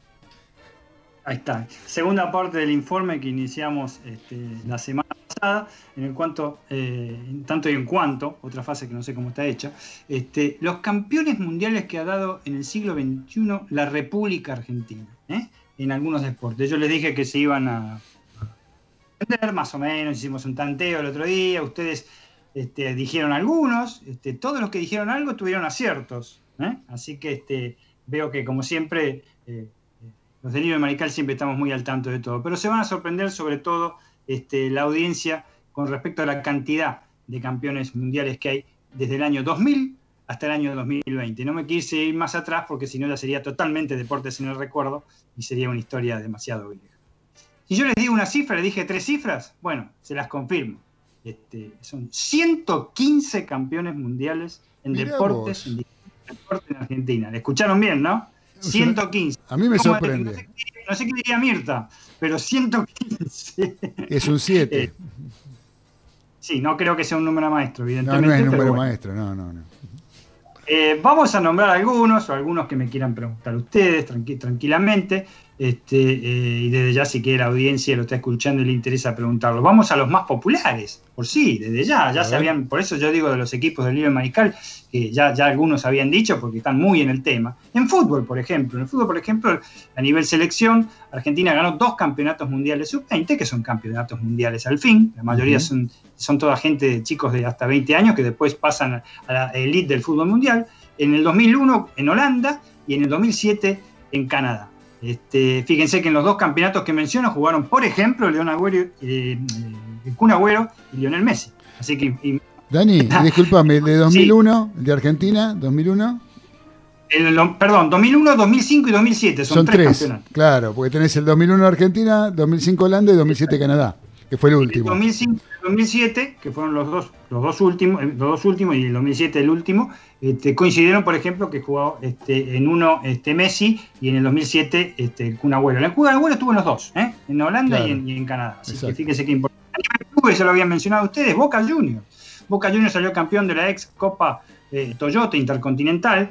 Está habilitada a partir del año 2017, habilitó la FIFA que la Copa Intercontinental se considera el ganador campeón del mundo de clubes. ¿eh? Por lo tanto, Boca mira, al Real Madrid, la famosa definición, y en el 2003 al Milan de Italia. Por lo tanto, obtiene dos títulos, el más popular de los deportes. Cuando Costa Curta pateó la, pie, la tierra. Cuando Costa Nunca Curta había errado un penal en su vida. No sé cuántos años hacía que jugaba Costa Curta y había pateado penales toda la vida y nunca había errado un penal. Juega con Boca y patea un hormiguero. No se puede creer. Es así, se lo pusieron los japoneses al hormiguero. El futsal, por ejemplo, el futsal, esto que se nos puso que nos gustó mucho. ¿Recuerdan hace cuatro años cuando veíamos este, eh, por la TV pública o por Deportes Sí, el Mundial de señor. Futsal 2016 en Colombia, campeón mundial de la FIFA? Es Argentina, actual campeón. Este año se tendría que haber disputado, disputado un nuevo campeonato, no se hizo por la pandemia. Y en el 2019, la otra parte es otra federación que tiene futsal. Argentina salió campeón en Misiones ¿eh? el año pasado, este, en un torneo para final a Brasil. Y en fútbol, para terminar rápido, este, ¿quiénes son también campeones mundiales en estos 20 años? Los famosos murciélagos. ¿eh? Fútbol para no videntes en Río de Janeiro 2002 y en el 2006 en Buenos Aires. Este equipo que es un orgullo, ¿eh? es un orgullo para el Ya deporte argentino y un ejemplo para todos. Si tenemos este, otros deportes, no se van a sorprender. Sí, algo sí, porque ya ahí el uruguayo más famoso que hoy está el otro día le había pegado, lo dijo por lo bajito, en automovilismo, que es su especialidad. ¿Cómo no vamos a tener campeones mundiales en automovilismo? Sí, los tenemos en los últimos 20 años. 2014, 2015 y 2016, una trilogía Campeonato Mundial de Turismo, José María Pechito López. En este momento corriendo en Europa y estuvo muy cerca de la Fórmula 1. Muy cerca de la Fórmula 1. Falló en los tramos finales, por, obviamente por, por los sponsors. Deportes que no son tradicionales se van a sorprender. Tenemos un campeón mundial de ajedrez. En el año 2016 en Sudáfrica, Alain Pichot, nada que ver con, con, con Con el Agustín. rugby argentino. Con Agustín. Exactamente, nada que ver con Agustín. En ciclismo, ¿quién pudieron haber salido campeones en, en ciclismo? Juan Curuchet y Walter Pérez en el año 2004 en el Mundial de Ciclismo Pista en Australia, que no es lo mismo que la tuvimos en este, en este programa, ¿no?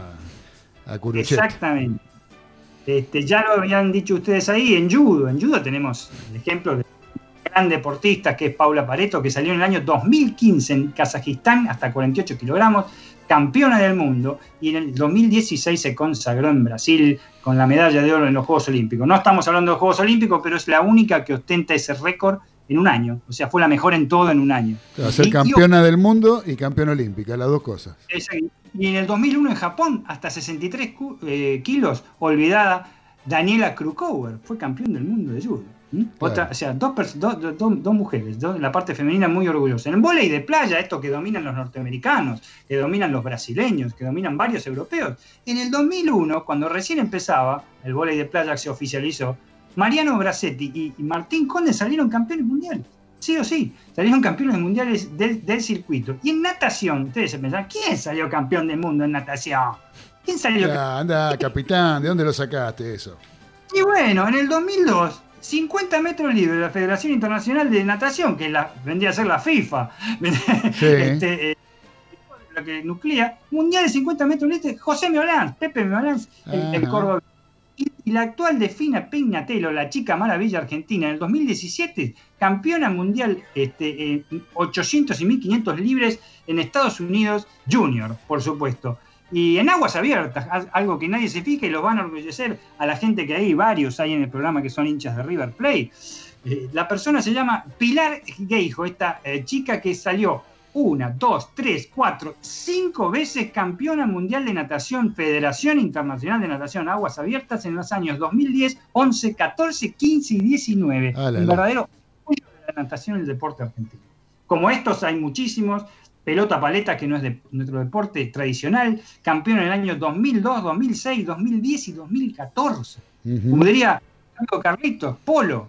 Nada más que dos en polo, no se crean, ¿eh? se hace cada tres o cuatro años. Argentina salió campeón en el 2011 y 2017 en el Mundial este, por equipos. En atletismo, tenemos campeón mundial juvenil en atletismo y doble. En el año 2003 en Canadá y en el año 2006 en China, en salto este, con garrocha, Germán Chiaraviglio, que actualmente con dos Juegos Olímpicos a cuesta sigue compitiendo. Y en algo que nos habrá entretenido a varios, sobre todo en épocas lejanas, es el billar. El billar en el Campeonato Mundial de 5 quillas Vilar Cerrado, Gustavo Torreggiani, Matteo Gualemi y Alejandro Martinotti, todos con apellido tuco, italiano, Sí. salieron campeones en 2015 y 2017. En la misma especialidad, ¿no? La misma especialidad, Campeonato Mundial 5 quillas de billar cerrado, fueron, eh, los campeonatos fueron en Argentina, Italia y nuevamente en Argentina. La, lo, más, lo máximo que hay que nombrar, y seguramente se cae de maduro porque ya lo vos lo mencionaste, Claudio, es el boxeo. Claro. Una duda, en los, este, eh, sacó eh, 21 campeones del mundo, 21 campeones del mundo desde el año 2000 hasta el año 2019. Realmente en este caso hay que hacer una salvedad, porque hay tantas federaciones, hay tantas federaciones en este momento que, eh, que nuclean a los boxeadores en todo el mundo que algunos realmente no lo tenemos en cuenta. Lo que sí vamos a tener en cuenta, lo que más este, duraron en su reinado es, sin ninguna duda, eh, eh, Omar Narváez, en peso mosca y en peso super mosca, por la Organización Mundial, que duró 12 años en el reinado. Sergio Maravilla Martínez por el tema que fue un boom, recuerdan, fue algo un boom en el año eh, 2014 cuando salió campeón con, con el mexicano, pero realmente hay varios este, después que han sido eh, campeones de una defensa o de dos defensas o de títulos que realmente uno este, eh, no los contemplaba. Sí se puede destacar el chino Maidana, que fue campeón superligero entre el 2009 y 2014 por la Asociación Mundial de Boxeo, y el batacazo que dio en el año 2006 Carlos Valdomir eh, a, a ganarle ayuda eh, en el peso. El peso welter por la Confederación Mundial de Boxeo le duró dos defensas nada más porque perdió con Floyd Mayweather. Pero lo que quiero decir para recalcar de todo esto, gente y todos los escuchas que están en este momento asistiendo a este programa, mejor dicho, escuchándolo, es el boom del boxeo femenino. ¿Por qué? A partir del 2001, el boxeo femenino se oficializa. Y se oficializa en forma no solo nacional, sino mundial. Hay 28 campeones que no voy a nombrar, 28 campeonas que no voy a nombrar de ninguna manera, campeonas mundiales por diversas federaciones de Argentina. Las más destacadas, sin ninguna duda, la precursora, porque fue la primera y la que hizo boxear a casi todas, es la Tigresa Cuña. No hay ninguna duda de eso, ¿no? Pero podemos nombrar Jessica Bob, Carolina Gutiérrez, Mónica Acosta, Erika Pantera Farías, Carolina Turca Du- Du- Duer o Alejandra Olivera, por ejemplo. La parte femenina se hizo presente y como nunca en los campeonatos mundiales. Lo que hay que, la salvedad, salvedad que hay que hacer es con el deporte, el deporte, la elite del deporte del tenis, del deporte blanco. ¿Por qué? No tenemos en el deporte blanco un campeonato mundial de, este, eh, de tenis. Tenemos un ranking, que hay una persona que va a ser el número uno, pero tampoco es campeón mundial. Tenemos un torneo de maestros que lo juegan los ocho mejores, y dicho sea paso, se va a jugar dentro de poco en Londres. Pero el que lo gana es campeón del torneo de maestros, nada más. Eh, no tenemos, pero sí teníamos, teníamos, porque de una manera distinta, la famosa Copa Davis, que en el año 2016 la ganó Argentina contra Croacia en esa recordada final en Croacia, que se podría decir que era el campeonato del mundo. Existía un campeonato mundial por equipos que se disputó durante 12 años en Düsseldorf, Alemania, en el cual Argentina fue cuatro veces campeón. Ojo, cuatro veces campeón. Pero ganador de la Copa Mundial por equipos. Así que dejamos la salvedad, hay un gran mérito, obviamente, pero no, yo no lo puedo considerar como campeonato mundial. Y por último, el, rey de, Argentina es el rey del pádel, que ahí sí hay campeonatos del mundo, en 2002, 2004, 2006, Argentina lo, lo logró en la parte masculina y en la parte femenina en el 2012, 2014 y 2016. Eh, me he dejado sin dar algunos, porque realmente serían muchísimos, pero como bien yo dije, era un número de tres cifras para apostarlo a la, a la quiniela o a la lotería, 115 campeones mundiales en lo que va del siglo XXI, y esto nos recuerda la famosa frase que dijiste, Claudio, la semana pasada, de las derrotas dignas, de cómo vamos a tener campeones mundiales nosotros, con la organización que tenemos, con los dirigentes que tenemos, con los deportistas que tenemos. Lo principal son los deportistas, me parece, sobre todo cuando se los puede y se los puede explotar. Y esto lo demuestra. 115 campeones del mundo. Eh, divídanlo por la cantidad de años y van a sacar cuánto le da por año en este, en este nuevo siglo. Sí, a, a nivel selecciones, inclusive eh, o sea, uno, los deportes de equipo se nota eh, que muchas veces eh, no tienen el apoyo suficiente, o no en el caso del fútbol, que como bien, o sea, los, eh, los primeros equipos, las primeras selecciones a ese nivel, se llegó a jugar una final del mundo, pero no se pudo obtener, lo mismo que en el básquet, pero este, de esta forma uno un poco puede entrever que mucho tiene que ver con el esfuerzo personal de cada uno de los muchachos que se dedican a, las distintas disciplinas, eh, sobre todo cuando son deportes unipersonales, ¿no? De- deportes individuales, eh, como por ejemplo el caso de los boxeadores, las boxeadoras, el, el atletismo que tiene algún campeón. Eh, y pensando un poco también, por ejemplo, el atletismo, la cantidad que hay de disciplinas, que, o en la natación, de disciplinas distintas que hay dentro del mismo deporte, y alguno ha aparecido en 20 años, pero tampoco es una cosa abrumadora si uno se pone a ver, no, no es por, por poder este, compararlo con lo que es Estados Unidos o lo que son algunos eh, países europeos o el mismo Brasil, eh, pero eh, tienen, no sé cuántos campeones de natación del mundo tendrán en 20 años en Estados Unidos. Uno se pone a ver. Impresionante. Claro, acá tenemos dos o, dos o tres, no sé cuánto fue que nombraste, Dani.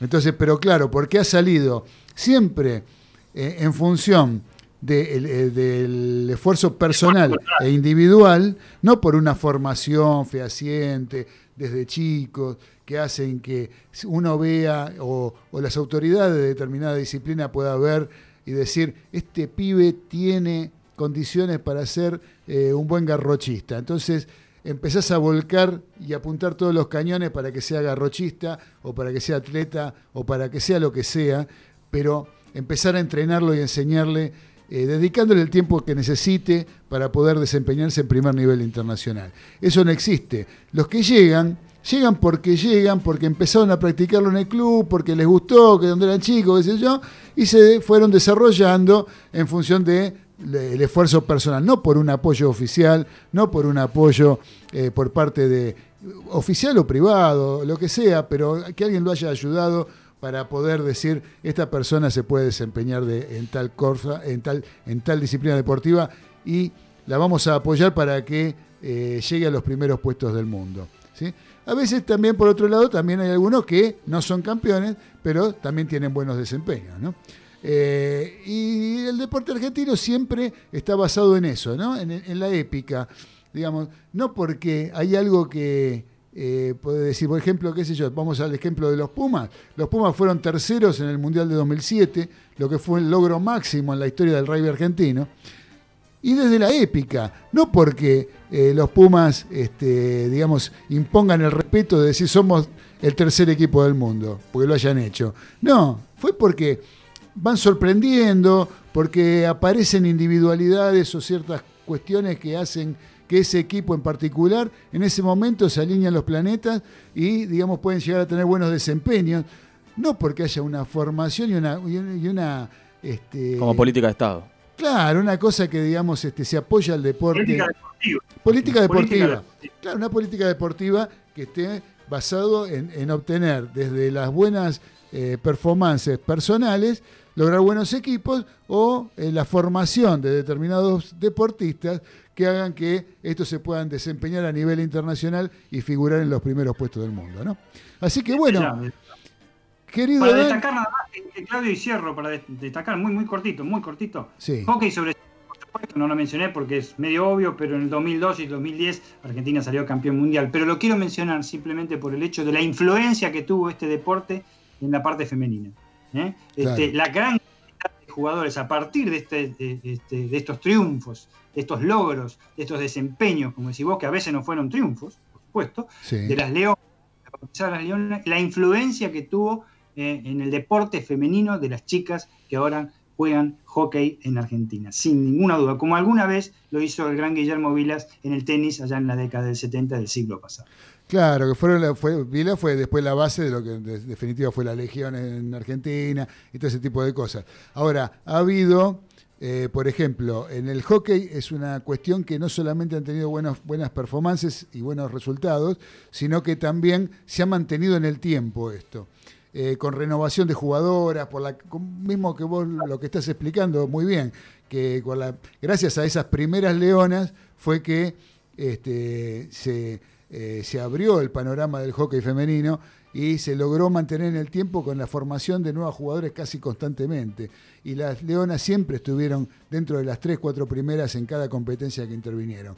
Ahora, hubo deportes que han tenido algún, sus cinco minutos de gloria, como puede haber sido el vóley en algún momento, y que si bien hoy en día Argentina tiene un buen equipo de vóley, pero digamos que no se mantuvo en el tiempo entre los primeros del mundo. ¿sí? Eh, y fue un boom, a veces pasa con el boom de algún que otro deporte, y no pasa de ese boom y que los chicos empiezan a arrimarse a los clubes a jugar, eh, y no, ya te digo, no, eh, no hay una política que aproveche, como tiene que aprovechar esos momentos del deporte argentino para la formación y que redunde en el futuro en estar entre los primeros planos mundiales, ¿no? No, Así que, claro, el caso de José Pepe Molans es, es así, es tal cual. Se Claro. resume es el caso de Molans, porque ¿por qué obtuvo eh, esa medalla de oro, ese campeonato mundial? Porque es medalla de oro que le dan en los campeonatos mundiales, entrenándose de manera privada, sin ningún tipo de subvención, en Claro. Brasil. Sí, como pasa con el remo, como pasa con tantas cosas. Así que bueno, vos sabés, Dani, que va ganando Huracán. Huracán está ganando en Paraná 1 a 0 con gol de eh, Chávez. ¿Sí? Chávez, este, el comandante. El comandante. eh, el comandante acaba de hacer un gol. Así que a los 32 minutos va ganando 32 minutos del primer tiempo. Huracán 1, Patronato 0 en Paraná. Antes de ir a, escuchar la voz de la experiencia, les propongo escuchar un poquito de música, ¿eh? con lo que tiene con el rock nacional. Y César eh, programó antes eh, el tema de Ataque 77, Arranca Corazones. Yo programé el mío. ¿Qué tanto? ¿Sí? A mí me gusta Color Humano, señores. La banda de Delmiro Molinari, con David Lebón en batería en un principio, Oscar Moro después y Rinaldo Raffanelli en el bajo. Un trío espectacular, Edelmiro Molinari, que se forma en esta banda luego de la separación de Almendra en el año 1971. Vamos a escuchar de color humano un rock and rollito para que lo vayan pateando en su casa, corran la mesa y bailen ahí un poco. El que está escuchando en el auto, para en el semáforo, se baja, abre la puerta y empieza a bailar en el medio de la calle este rock and roll. Mañana por la noche. Dale, Nico.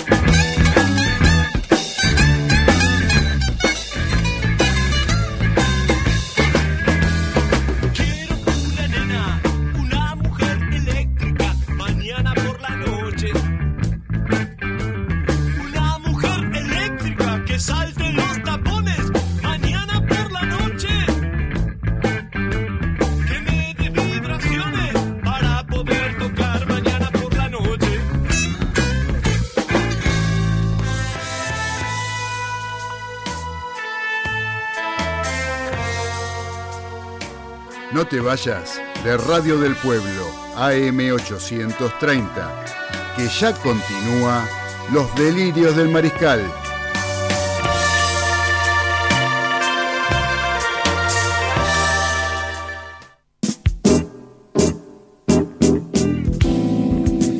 Continuamos en los delirios del mariscal a través de Radio del Pueblo AM830, ya en el último bloque, en el último segmento pequeño que nos está quedando, como siempre nos queda corto este programa, donde tenemos algunos mensajes, como por ejemplo Gustavo sigue escribiendo, Gustavo está en llamas, dice, en relación a la sudamericana coincido que el rojo no tiene muchas chances. En mayúscula lo pone, no tiene muchas chances. Quizás falte rodaje y además muchos puestos del equipo eh, sin suplentes de nivel, muy jóvenes, algo que pasa a River también. Encima trajimos a Ezequiel Muñoz y se lesionó. ¿eh? Así que muchas gracias, querido Gustavo, por tu opinión sobre tu querido Independiente, que bueno, ya va a sacar la cabeza del agua. Los grandes pueden pasar algún momento de zozobra, pero después siempre renacen. Por otro lado, gracias Gustavo, tenemos a Mónica de Valvanera que dice, hola chicos, ¿cómo están? Por fin escuchándolos, muy bueno hasta ahora. Cariños para ustedes. Muchas gracias, querida Mónica de Valvanera, un beso grande para ti. Eh, muchachos, eh, ahora tenemos que seguir con el, eh, con el segmento de La Voz de la Experiencia, con el informe de La Voz de la Experiencia del señor Carlos Arias, pero primero que nada... le quiero agradecer a Dani, porque la verdad que el Medina investiga estuvo, pero de perillas, diría un español, ¿no? Excelente, como la verdad con la cantidad de datos, Dani, te felicito y muchas gracias por, por desasnarnos de cosas que a veces uno piensa que, eh, que, no, que no son tan así, ¿no? Y sin embargo, hay gente que ha logrado cosas por más que uno no las tenga muy presentes. Gracias, gracias. Eh. Oh, eh, oh, oh, yo también me desasné. viste, viste, uno investigando se da, sí, investigando y me desasné también, pero viene bien con eso de que se puede lograr. A veces las cosas se pueden lograr. Por supuesto, ya lo creo, ya lo creo. Así que bueno, entonces, ahora, gracias Dani, y sin solución de continuidad, vámonos con el señor Carlos Arias y la voz de la experiencia. ¿Qué nos trajiste, Carlitos? Hola, quiero comentarles algo sin, sin menospreciar el triunfo de Monzón que fue muy valedero. Pero recordemos que Benvenuti estaba ya en la joda. Claro. Había filmado una película con Juliano Yema, un dólar marcado, en Chinechitá, y dijo, este negrito, este indio que viene acá, me aguanta dos rounds nada más. Pero no, no obstante, Monzón fue Monzón. ya lo creo, ya lo creo. Bueno, les voy a contar unas cositas. Que en enero, el 1 de enero del 78, el arquero argentino de Salamanca, Roberto D'Alessandro. Epa, sí, San Lorenzo, de gimnasia. Exacto. Sí, señor. Salió a cortar un centro y colisionó contra un compatriota y compañero, también de San Lorenzo, Ricardo Reza. Y con el delantero del Atlético de Bilbao, Dani. El fuerte impacto mandó al guardameta a la clínica, donde se le estirpó un riñón. Casi dos meses después, el 21 de febrero, Alessandro retornó al primer equipo y prosiguió su carrera con gran éxito. Y tras colgar los guantes, continuó como entrenador de importantes escuadras como el Salamanca, el Betis y el Atlético de Madrid. Mira, sin un riñón. Un caso excepcional fue el que protagonizó el arquero de Nacional de Montevideo, Gustavo Munúa, actual técnico de la selección. En octubre del 99, cuando jugó el Superclásico con Peñarol por la Copa Mercosur, con una fractura en el antebrazo izquierdo. Lo insólito es que Munúa se había lesionado varios días antes en un partido de la liga local contra Deportivo Maldonado, al chocar contra un rival. A la mañana siguiente de ese encuentro, el guardaballas notó una molestia, pero el médico tricolor solo recetó hielo para desinflamar la, zona. Tras el partido con Peñarol, el guardameta cambió de traumatólogo y advirtió inmediatamente el problema y lo operó ese mismo día. El arquero del seleccionado Chorrudo, subcampeón del Mundial de Malasia en 1997 le salvaron el brazo. Un mes después de esa peripecia, el defensor argentino de Racing de Santander, Claudio Arseno, Polaco. el rubio polaco, marcó un gol con la cara frente al español de Barcelona. El impacto de la pelota no solo derribó al ex zaguero de Racing, no, de Independiente, perdón, sino que le fracturó la nariz. Tras ser asistido por el médico del equipo vasco, Arseno se repuso y continuó dentro del terreno de juego los 65 minutos restantes. Ni se me pasó por la cabeza dejar el campo. Pensé que no era nada, ya que podía respirar por la boca, explicó al término del encuentro. Muy bien. Y como broche final, Sí. en la gran campaña del 60, Los Andes, el arquero León Goldbaum fue atropellado por un jugador del equipo contrario. El golpe le fracturó tres costillas y lo sentenció a utilizar yeso. Pero a Goldbaum nada lo achicó. El sábado siguiente se calzó el buzo con la número uno arriba del yeso y salió a la cancha con sus compañeros. Epa. Con el yeso. Con el yeso. Qué rayado, Dios mío. Y acá te voy a comentar algo. Yo tengo una, hay una chica amiga que se tenía que ordenar para monja. Sí. Vos viste que tiene el nombre común y después sacan otro nombre como, Claro. como. Sí. Bueno, fue por sorteo. Le tocó Rita. Ajá. Mirá vos. Zorrita. Entonces, entonces pidió, pidió al Vaticano que le cambien el nombre. Dijeron, no, bueno, todo un tema. Casi Sí. una bula papal. Le dijeron, bueno, va a participar en el próximo sorteo, pero de ahí no se zafa. Lo que le toca, le toca. Ajá. Fue al sorteo, agarró, le tocó el nombre, lo miró, lo puso dentro del bolsillo del hábito, colgó los hábitos y se retiró. No, no, no se ordenó monja. ¿Por qué? ¿Qué decía ese nombre? Raimunda.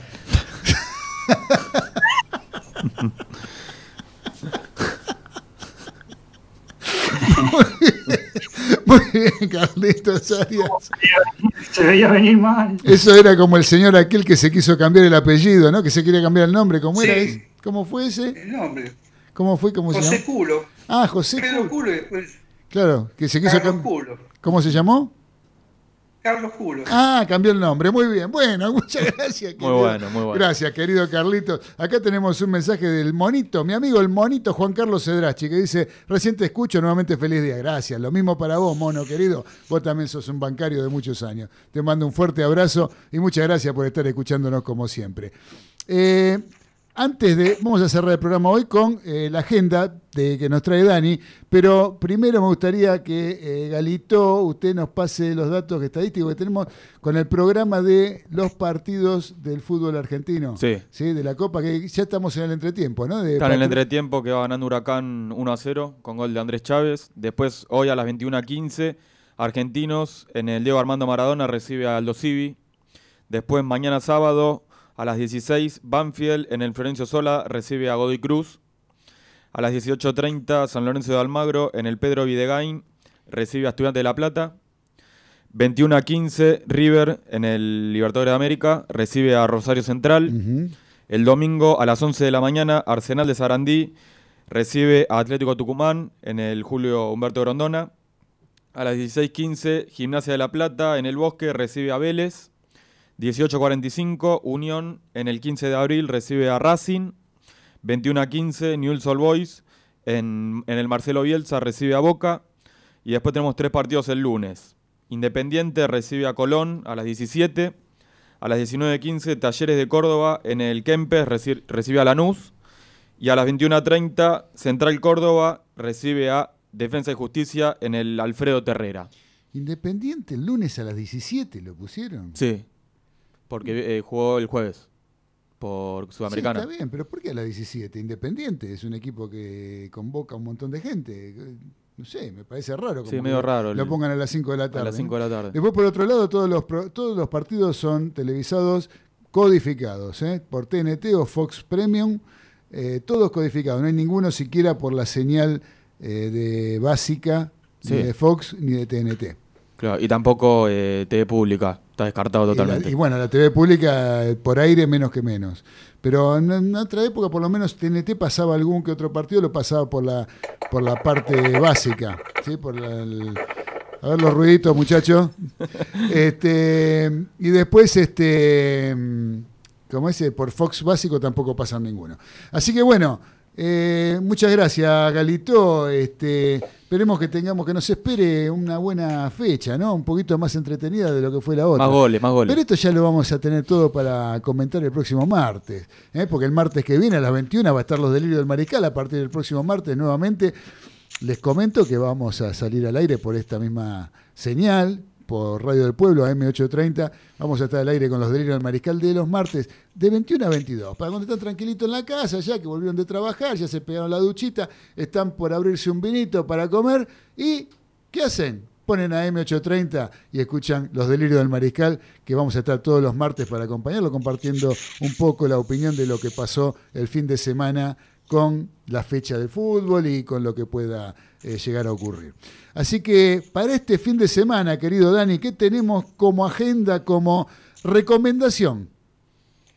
Bueno, tenemos por supuesto fútbol, los partidos de eh, la Liga Profesional, recién mencionó toda la fecha de Ezequiel, sábado eh, 7 de noviembre, mañana a San Lorenzo de Almagro Estudiantes de las 18.30 por Fox Sport Premium, River Rosario Central a las 21.15 por TNT Sport, domingo 8 de, junio, 8 de noviembre, Unión versus Racing a las 18.25 por TNT Sport, Newell's Old Boys de Rosario Boca Juniors 21.15 por Fox Sport Premium, y el 9, una recomendación para el lunes 9 de eh, noviembre, lo que recién mencionábamos, en el rarísimo horario de las 17 horas, Independiente en Avellaneda contra Colón por T Sport. En la Liga Española tenemos Valencia, Real Madrid, el domingo a las 17 horas por ESPN 2. En la Liga Italiana, Milan, Hellas Verona, ojo en el Milan, eh, ojo en el Milan. El domingo a las 16.45 por ESPN. En la Premier League, bien tempranito, 9.30 horas del domingo, Everton, Manchester United por ESPN. Básquetbol, Liga Nacional de que comenzó con todo. Hoy, viernes 6 del 11, este, 21 a 15 horas, San Lorenzo de Almagro, el último campeón. Ahora Básquet, TIC Sport. Mañana, 7 de noviembre, Platense Boca a las 11 de la mañana también por TIC Sport. Boxeo para el que le gusta, un argentino, Alberto Palmetti. No viene mal, viene subiendo en el ranking, peso welter. Sábado 7 de noviembre contra el mexicano Saúl Corral a las 23.30 horas TIC Sport. Por último, automovilismo, turismo, carretera se lleva toda la atención. La plaza más carreras el mañana sábado 7 de noviembre a las 15 horas y el domingo a las 8 de noviembre es la carrera 2 a las 13 horas por la televisión pública.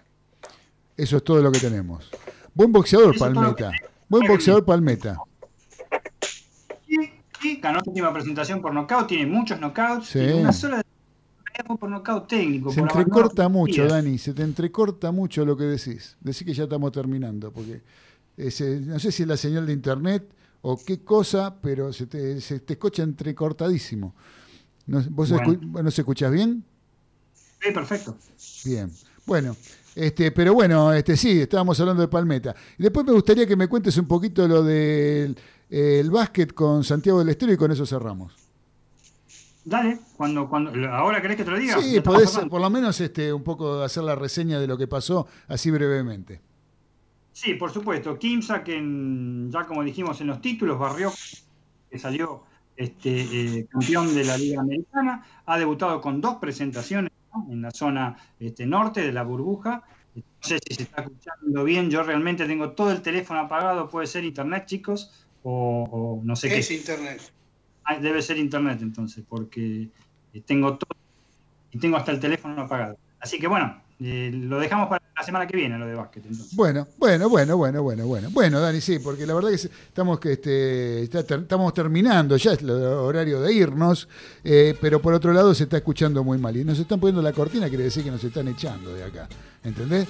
¿Eh? Porque nosotros nos vamos a volver a encontrar el próximo viernes, martes, a las 21 horas. ¿sí? Ahora les quiero agradecer a todos los mariscales, darle gracias al cielo, gracias a la tierra, como nos dice Billy Bonnie, la pesada del rock and roll. Agradecerles a Dani en los polvorines, a Carlitos Arias en el barrio de Caballito, al señor Ezequiel Galitó, presente acá en el estudio de los delirios del mariscal, la operación técnica de nuestro amigo Nicolás Olaechea, ahí en el control que nos está saludando y anunciarles que no se vayan de Radio del Pueblo, porque ya viene un hincha de Racing, ¿sí? Un hincha de la academia que seguramente debe estar muy contento. Esperemos que sea más tranquilo que el entrenador de Racing, ¿no?